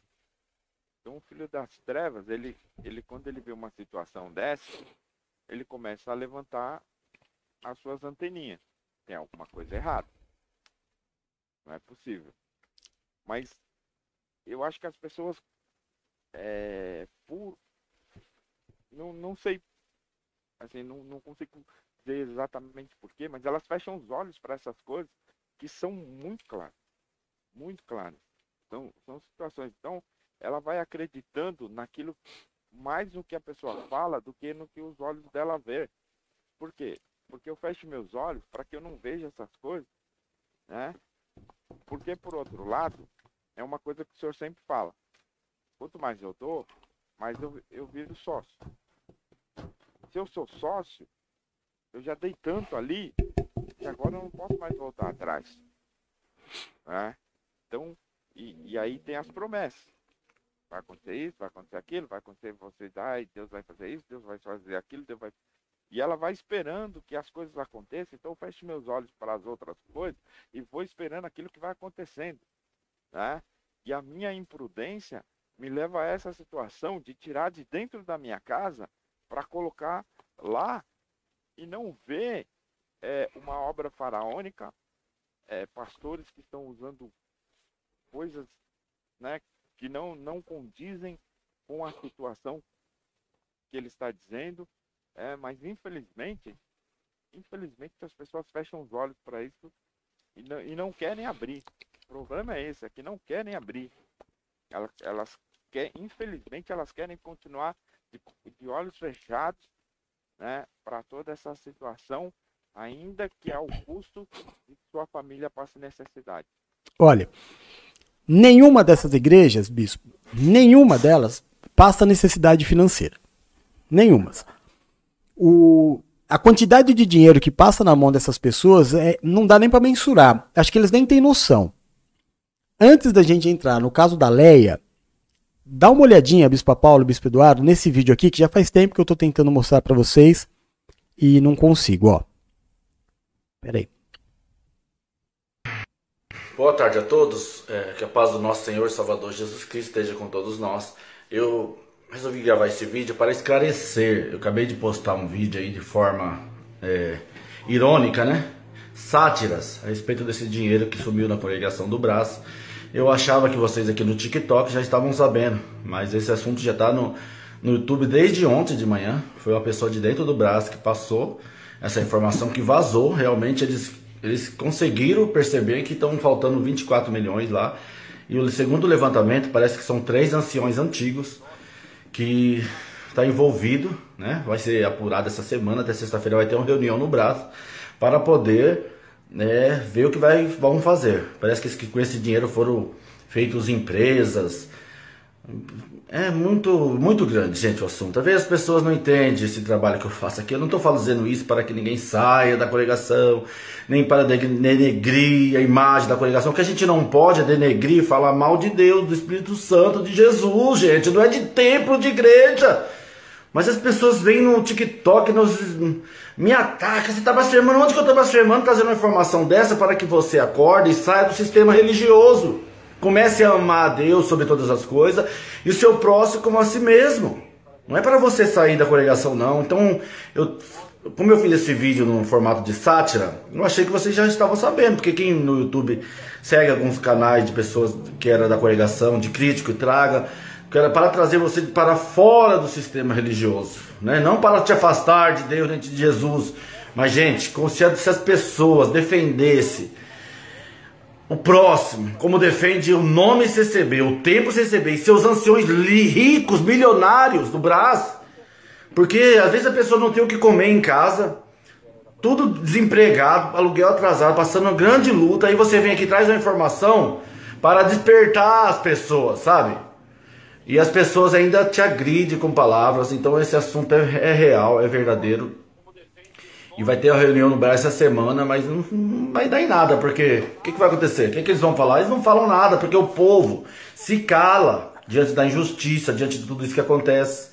E é isso que está acontecendo, gente. Já teve aqueles 12 milhões do, que foi direcionado para a África que ninguém viu, né?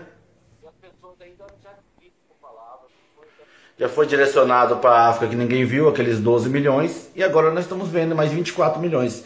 Agora me responda, gente. Para assumir 24 milhões e as pessoas não perceber, tem muito dinheiro, né? E às vezes a pessoa não tem o que comer em casa e fica dando coleta de intenção, pega o dinheiro de comer, de poder investir você num curso, invista, para de ficar alienado ao sistema religioso, vai buscar informação, vai estudar, vai evoluir, vai buscar conhecimento de Jesus Cristo na sua vida particular com Deus, busque a Deus, para de adorar homem, templos, sabe, gente? O errado Some 24 milhões de dia do povo e eu que sou errado de vir trazer à luz as coisas que estão acontecendo no sistema religioso, que é tudo igual. No final é só dinheiro e você só é um número, gente. Tá bom? Então traga esse vídeo para você. A informação é correta. Tem o meu canal no YouTube lá, Júnior Refletir em Cristo. Tem outros canais também de YouTube lá que você possa estar vendo essa informação, hein? essa informação. Gente, é isso. É acordar, despertar, gente. Nós tivemos semana passada, um ancião pregou na igreja que Jesus não era filho de Deus porque ele sangrou na cruz, gente. E a, a, igreja cheia, ninguém falou nada, todo mundo disse amém, glória a Deus. Jesus não é Deus porque ele sangrou na cruz. E teve uma irmã que mandou mensagem para mim que realmente Jesus não era Deus. Bom, chega porque aí também ele está exagerando um pouco, né? Ele começou fazendo uma denúncia, esse vídeo ele está em todas as redes sociais, com muitas milhares de visualizações. É mais um caso de escândalo financeiro. Eu, particularmente, eu acho tão feio uma coisa quanto a outra. É, eu acho que a pessoa ela tem que denunciar. Se ela tem prova, vai na polícia. O negócio de ir para rede social para falar mal da igreja que você se alimentou, isso é tão pecado quanto. É, e ali eu percebi que a ideia dele também não é só fazer a denúncia desse dinheiro absurdo. É alguma coisa que aconteceu com ele, porque senão ele também não estaria falando. Está muito nervoso, né? Ele está buscando muito justiça. E a justiça tem que ser de Deus, não é do homem. Mas é mais um caso, Bispo Eduardo, Bispa Paula, para as pessoas terem ideia do quanto de dinheiro passam por essas denominações. No vídeo nós vimos questão de 10 metros, pessoas morando embaixo da ponte, nada é feito por elas. E o templo sendo ampliado. E ali dentro fala-se de Jesus. Eu não sei se Jesus estaria dentro do templo ou estaria com aquelas pessoas ali fora. Mas vai da consciência de cada um. Nós vamos seguir aqui denunciando. A gente vai seguir enquanto tiver, estivermos vivos, enquanto tivermos força, enquanto tivermos condições financeiras, vamos continuar denunciando para que mais e mais vidas acordem para aquilo que você está fazendo da tua vida, para que você desperte. Jesus está te esperando. Talvez quando você se libertar da religião, você possa encontrá-lo. Mas, Bispa Paula, tudo isso por causa da moça Leia Miranda, o que, que você tem de informação para nós? Pelos áudios que vazaram aí dela, né? E ela, olha, num contexto geral dessa história, é uma briga por poder, né? Como nós já falamos. Ela tá aí batendo de frente com o sobrinho, o sobrinho batendo de frente com ela.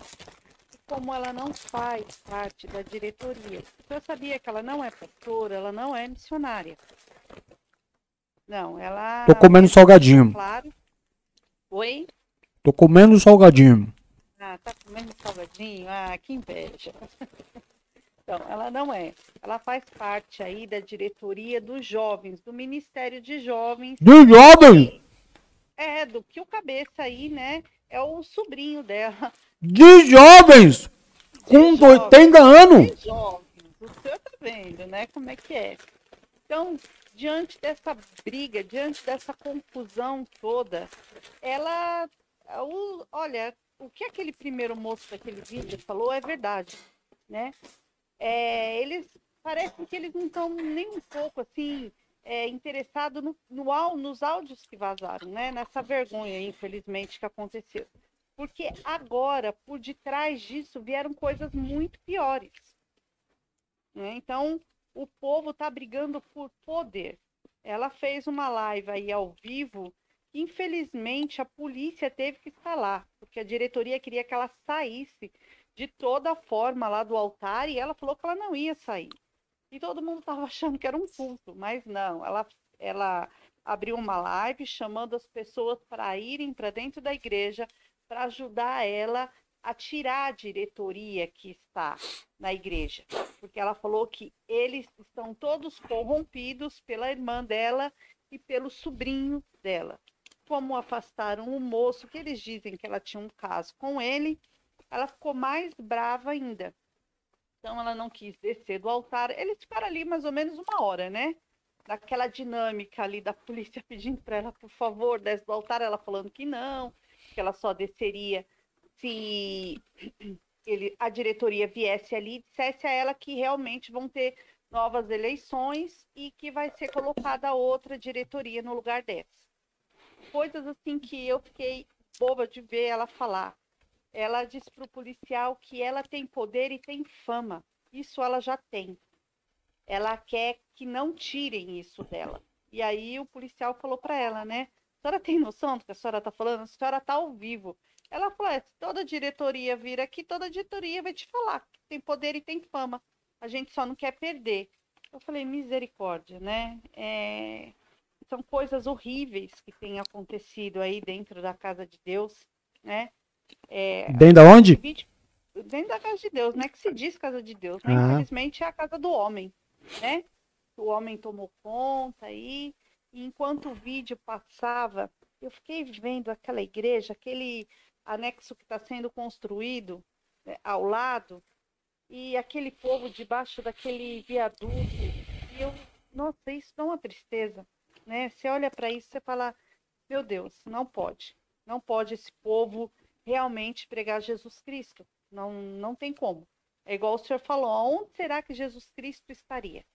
Será Pois que é. Jesus Cristo estaria dentro daquele templo faraônico? Ou será que Jesus Cristo estaria ali, debaixo do viaduto, junto com aqueles que realmente precisam? Pois Ah, é, Pois é. pois é. Então, o, o que a gente tem que deixar bem claro aqui é que não é uma briga pelo altar para pregar a palavra, tá? Porque depois eles vão chicotear a gente aí, porque nós estamos comentando sobre isso. Mas então chicoteia aí sabendo a verdade, né? É, não é uma briga para gritar e exaltar o nome do Senhor Jesus Cristo. Não é. É uma briga por poder, é uma briga por dinheiro, é uma briga para ficar lá e mandar. E o patrimônio não é pouco, não. É um patrimônio faraônico.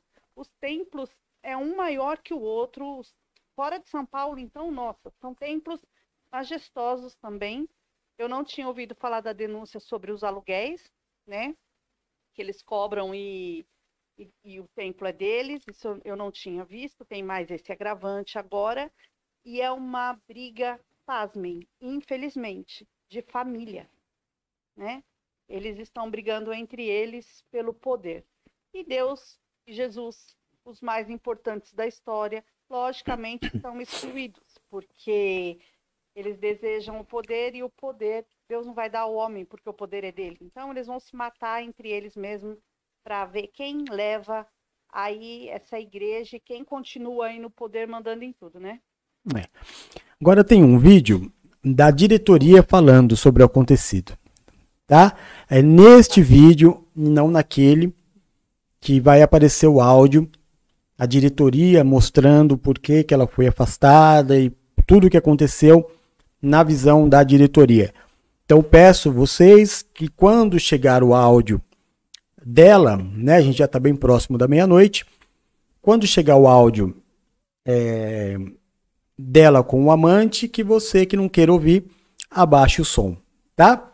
Mas não deixe de ouvir tudo que vão dizer aqui. Vamos lá. É um Depois da divulgação e da pressão dos portais de notícias gospel sobre uma posição da direção da IPDA, cerca de 48 horas após vazar na internet um áudio em que Leia Miranda aparece em conversa picante com o pastor da igreja, a diretoria decidiu afastá-la. No perfil oficial da Igreja Pentecostal Deus é Amor no Instagram, foi publicada uma nota em que aponta o afastamento de Leia Miranda de suas funções administrativas e ministeriais, até que sejam apurados os fatos fatos envolvendo a quebra da doutrina da instituição. Comunicado importante. O Conselho Deliberativo e a Diretoria Executiva da IPDA, no desempenho das suas funções, vem a público comunicar que a irmã Leia Miranda está afastada de suas funções administrativas e ministeriais, até que se apure os graves fatos envolvendo sua conduta e comportamento. A paz do Senhor, prezados irmãos, frequentadores, membros da Igreja Deus e Amor, eu sou o pastor Roberto Marena, diretor executivo da Igreja Pentecostal Deus e Amor. Estou aqui para esclarecer a todos vocês algo muito grave que está acontecendo. Infelizmente, a nossa irmã Leia Miranda está promovendo um ato de rebelião contra a Igreja Deus e Amor e contra a diretoria. Nós simplesmente a chamamos para orientá-la, para falar com ela a respeito de alguns vídeos que viralizou na internet e propor uma maneira pacífica de resolver a situação. E ela simplesmente não aceitou e está promovendo esse ato de rebelião. Mas todas as providências administrativas e jurídicas já estão sendo tomadas. E nós estaremos esclarecendo tudo para vocês. Logo após o comunicado da Igreja Pentecostal Deus é Amor, Leia também usou sua rede social e fez uma publicação em tom de deboche e, e fez uma hashtag quero nova diretoria na IPDA. Pensam que fui derrotada. Este é um sorriso de derrota? Estou rindo de alegria porque sei que a batalha só começou. E rio porque Deus está começando a limpar a sua eira. Não vou me calar. Vamos com fé, ponto de exclamação preto ornamental, obrigada pela foto. Minha amorzinha, ponto de exclamação em forma de coração espesso. Hashtag quero nova diretoria Naida. Davi Miranda Neto falou também sobre o caso, e foi além, ele lembrou que Leia já cometeu adultério. Pecado gravíssimo. Mais grave que o adultério que ela cometeu. Sim, o caso é verídico. Já existiam diversos indícios, e agora a verdade veio à tona. Foi disciplinada pela diretoria por tempo indeterminado e perdeu o controle. Depois de decidir o destino de Leia, ela fez uma live na sua conta do Instagram e criticou a diretoria da igreja e convocou alguns dos fiéis que a apoiam para interromper o culto da igreja no próximo domingo. Mas eu nem sei fazer nada. Não. se tu não sabe fazer nada, imagina se soubesse. Você gostou? Claro, amei, adorei, quero mais. É, minhas pernas tá bamba. A minha também. E aqueles gemidos lá, como é que, que é aquilo ali? Gemindo? É. Ah! Uau! Eu não vi isso. Né? Tava extasiada, né?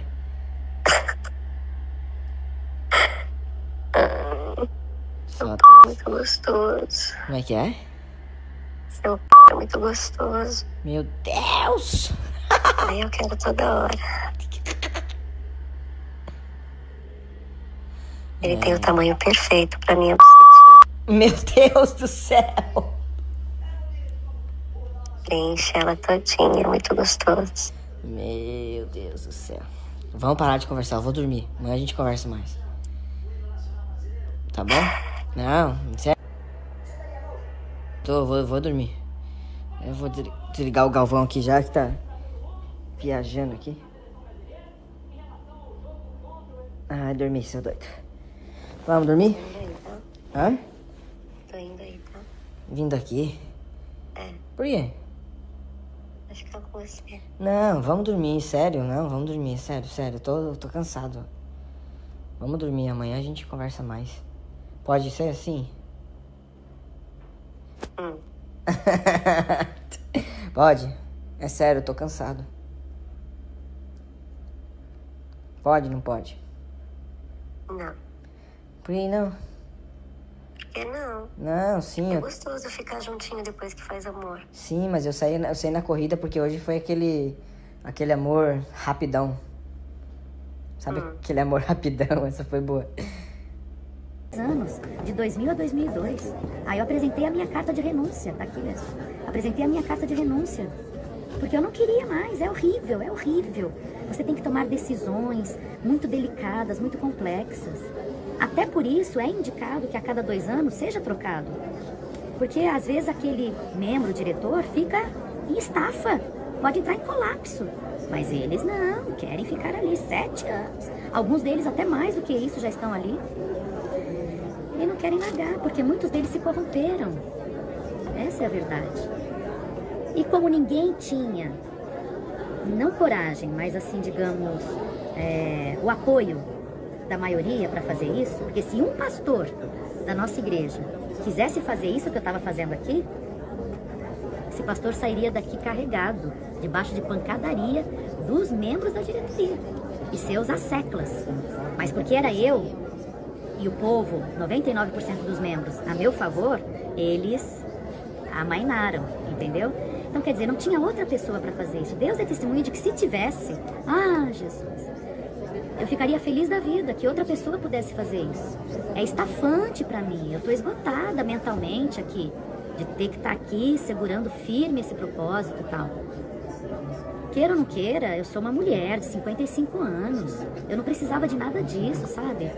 Eu não recebo um centavo da igreja, nem da Reviver, que é a obra assistencial da igreja. Nada, nada, nada disso. Eu não recebo prebenda, nem salário, nem ajuda de custo para viagem. Tudo eu pago do meu bolso. A única coisa que a Reviver paga para mim, que é a assistência social da igreja, é a passagem aérea. E cada fim de semana eu tô num lugar. Fim de semana passado eu estive no Acre, na cidade de Rio Branco e na cidade de Brasileia. Sábado em Rio Branco, sábado à noite e, e domingo à noite em Brasileia. Cheguei aqui na segunda. Hoje eu vim para o culto, toda quinta-feira à tarde eu prego. Hoje eu não preguei, pedi para um outro pastor pregar, porque eu queria poupar minha voz, porque domingo já tinha agenda marcada para Belo Horizonte, um evento para 6 mil pessoas. Então eu queria poupar um pouco a minha voz, porque eu também canto. Então eu pedi para esse outro pastor pregar. A diretoria me chamou, eu fui até lá às 5 horas da tarde e eles só me comunicaram que eu estava afastada de tudo, assim, baseados num vídeo falso que foi para a internet. Então, quer dizer, eles vêm agindo dessa maneira há muito tempo. E isso não é correto. Nem dentro da Bíblia Sagrada, a palavra de Deus, isso é correto de fazer. Então, quer dizer, não são homens tementes ao Senhor. Não são mulheres que temem a Deus. Porque agem com impiedade. Então, são como ímpios, pelo que a Bíblia fala. E os membros não merecem isso. Não merecem. Os membros da nossa igreja, da Igreja Deus e Amor, são pessoas muito simples. Muito simples. Você pode comparar. Pega um membro de uma outra denominação evangélica pega os membros da Igreja Deus e Amor. Eles são simples. Muitos deles são humildes. Eu não digo todos, porque humildade nada tem a ver com simplicidade, né? E a diretoria se aproveita disso. Eu não digo 100% da diretoria, não seria injusta de falar isso. 100% da diretoria, não. Mas muitos deles ali dentro não honram os seus membros, os membros da igreja. Não têm consideração para com os membros. Machucam os membros batendo nos pastores. Batendo assim, entre aspas, modo de dizer. Havia um, um pastor que estava dirigindo a igreja Deus e Amor em Campinas. O nome dele, Divino Américo. E um pastor muito querido, muito querido por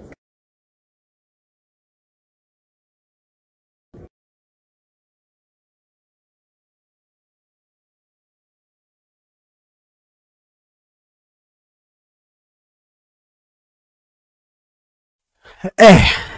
É. Eu não sei, acho que esgotou, né? Acho que o assunto já esgotou. Embora, sem dúvida, semana que vem nós teremos mais e mais é, desenrolar, desdobrar desse assunto, porque há uma, uma guerra declarada e parece que domingo que vem vai ter uma verdadeira brigaiada aí, hein?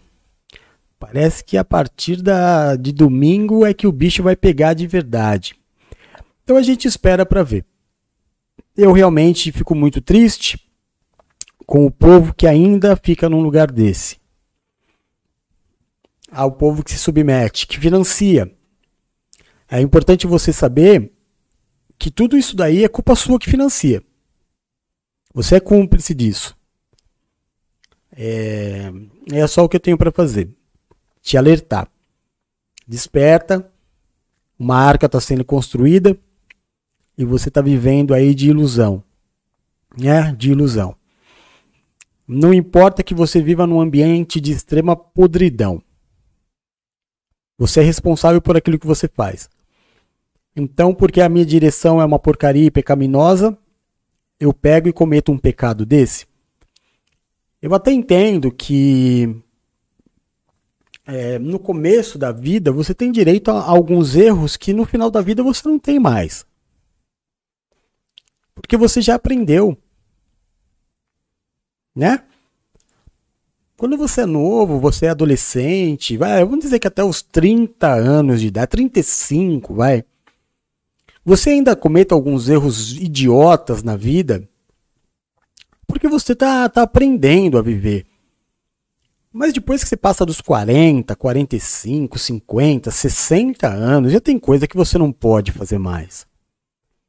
Não é mais admissível que você cometa erros desse jeito. O mínimo que essa, essa senhora podia ter feito é como o menino do vídeo disse. Retrocede. Sabe, some. Quietinha um pouco, deixa Deus te tratar. Deus é misericordioso. Se você é realmente uma. O problema é que aí não tem pastor, viu, Bispa Paula? É verdade. Tem pastor aí. Tem nenhum pastor aí. Porque se fossem tementes a Deus, eu não precisava estar falando o que eu estou falando aqui. A pessoa mesmo se, sabe, colocaria o véu, já que a galera gosta disso, coloca o véu na cabeça, é, coloca é, roupa de pano de saco e se exclui. Até que Deus te, te perdoe e te traga de volta. Mas como Deus não tem partido nisso, a pessoa vai lá ficar brigando, como se ela tivesse razão. Ah, eu me prostituí sim, eu fiz essa, essa baixaria sim, mas vocês também fazem. Não tem nada a ver com o outro. Porque o julgamento é individual. Então sai ela, sai todo mundo e deixa o menino que está chegando lá, o Davi Neto, assumir. Nesse momento era tudo que eu desejo. Porque infelizmente parece que ele tinha razão, né, bispa? Nós que brigamos tanto contra ele, queimamos a língua. Defendemos toda essa corja aí e agora queimamos a língua e o menino tinha razão. Então, as nossas considerações finais e depois vamos à oração. Bispo, suas considerações finais sobre tudo isso.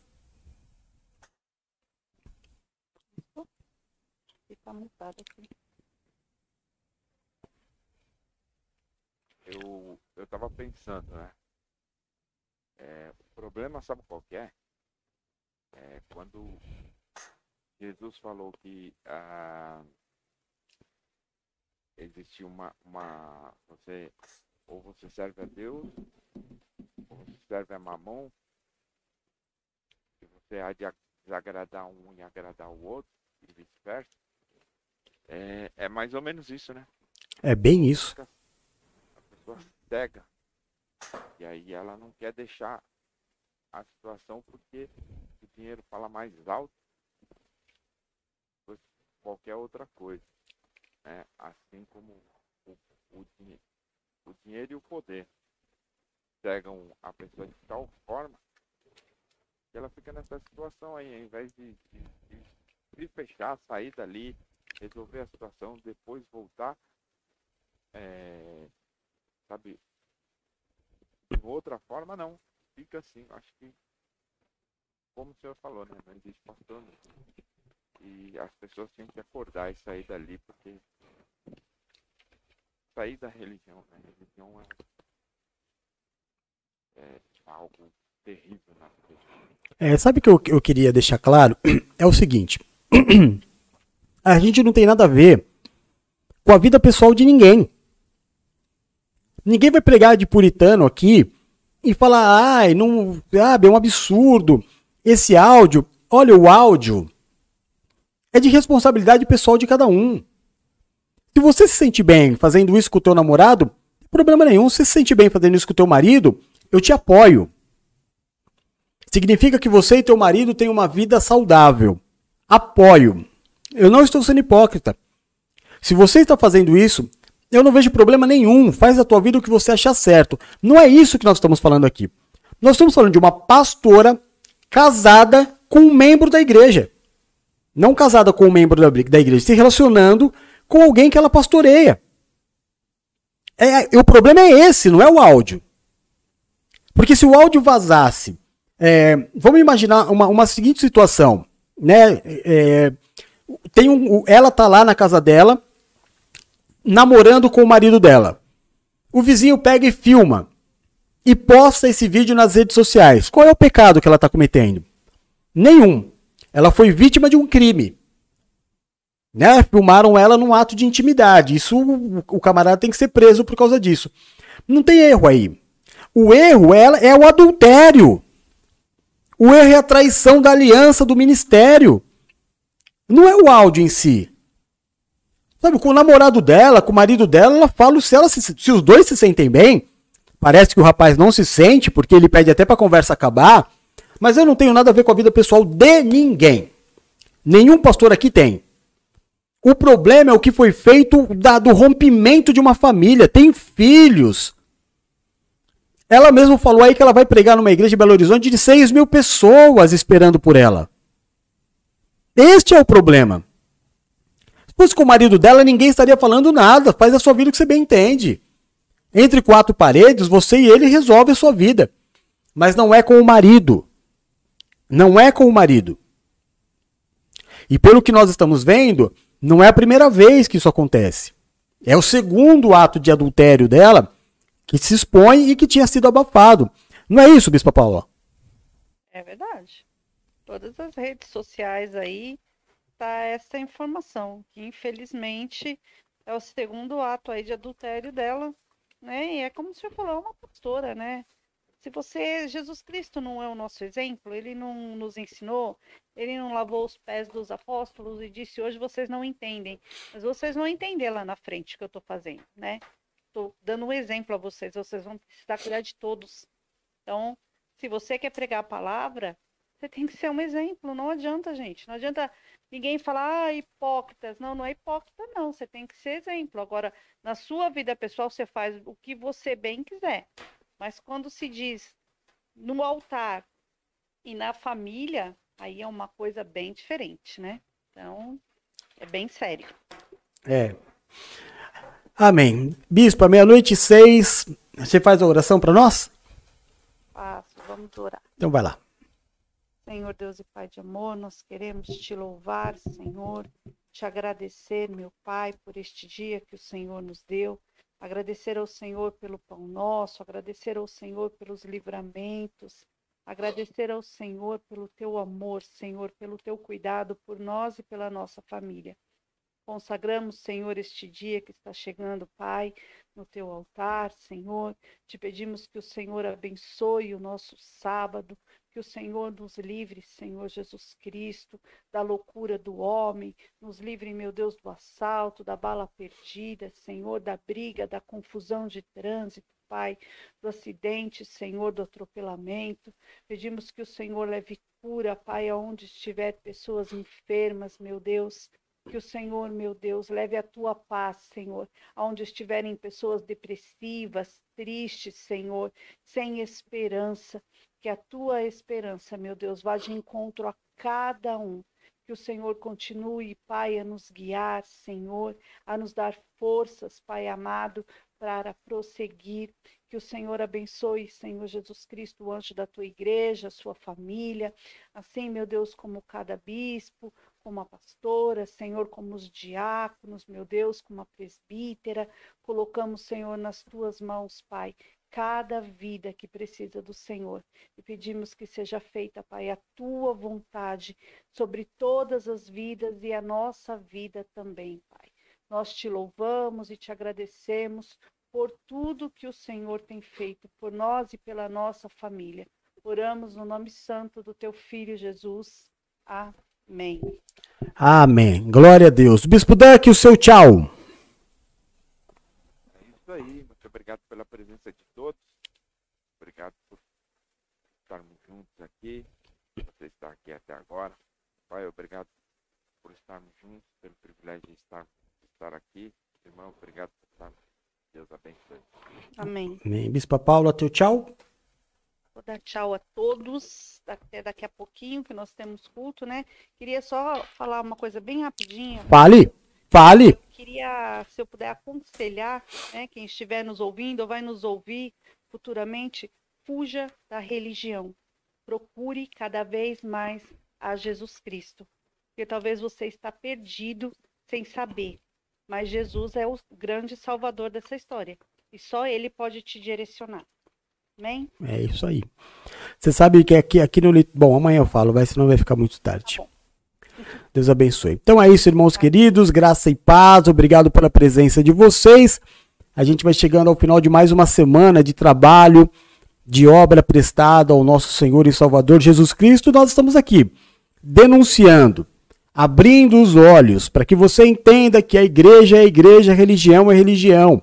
Isso não tem nada a ver. É impossível que se tenha a obra de Cristo num lugar e a 10 metros pessoas sem ter onde morar e o que comer e faça de conta que nada está acontecendo. Que Deus faça as escamas dos teus olhos caírem. É para isso que nós estamos aqui. E água mole em pedra dura, tanto bate até que fura, nós cremos nisso. Vamos continuar denunciando e pregando. Quem sabe um dia você se encontra com Jesus Cristo de verdade. Deus abençoe. Daqui a pouco, meio-dia, eu estou de volta no culto do meio-dia. E às 10 e meia. Às, é, 10 e meia amanhã. Amanhã às 10 e meia eu estou de volta no culto da noite, tá bom? Fiquem todos com Deus, amo vocês em Jesus. Beijo, fui, tchau.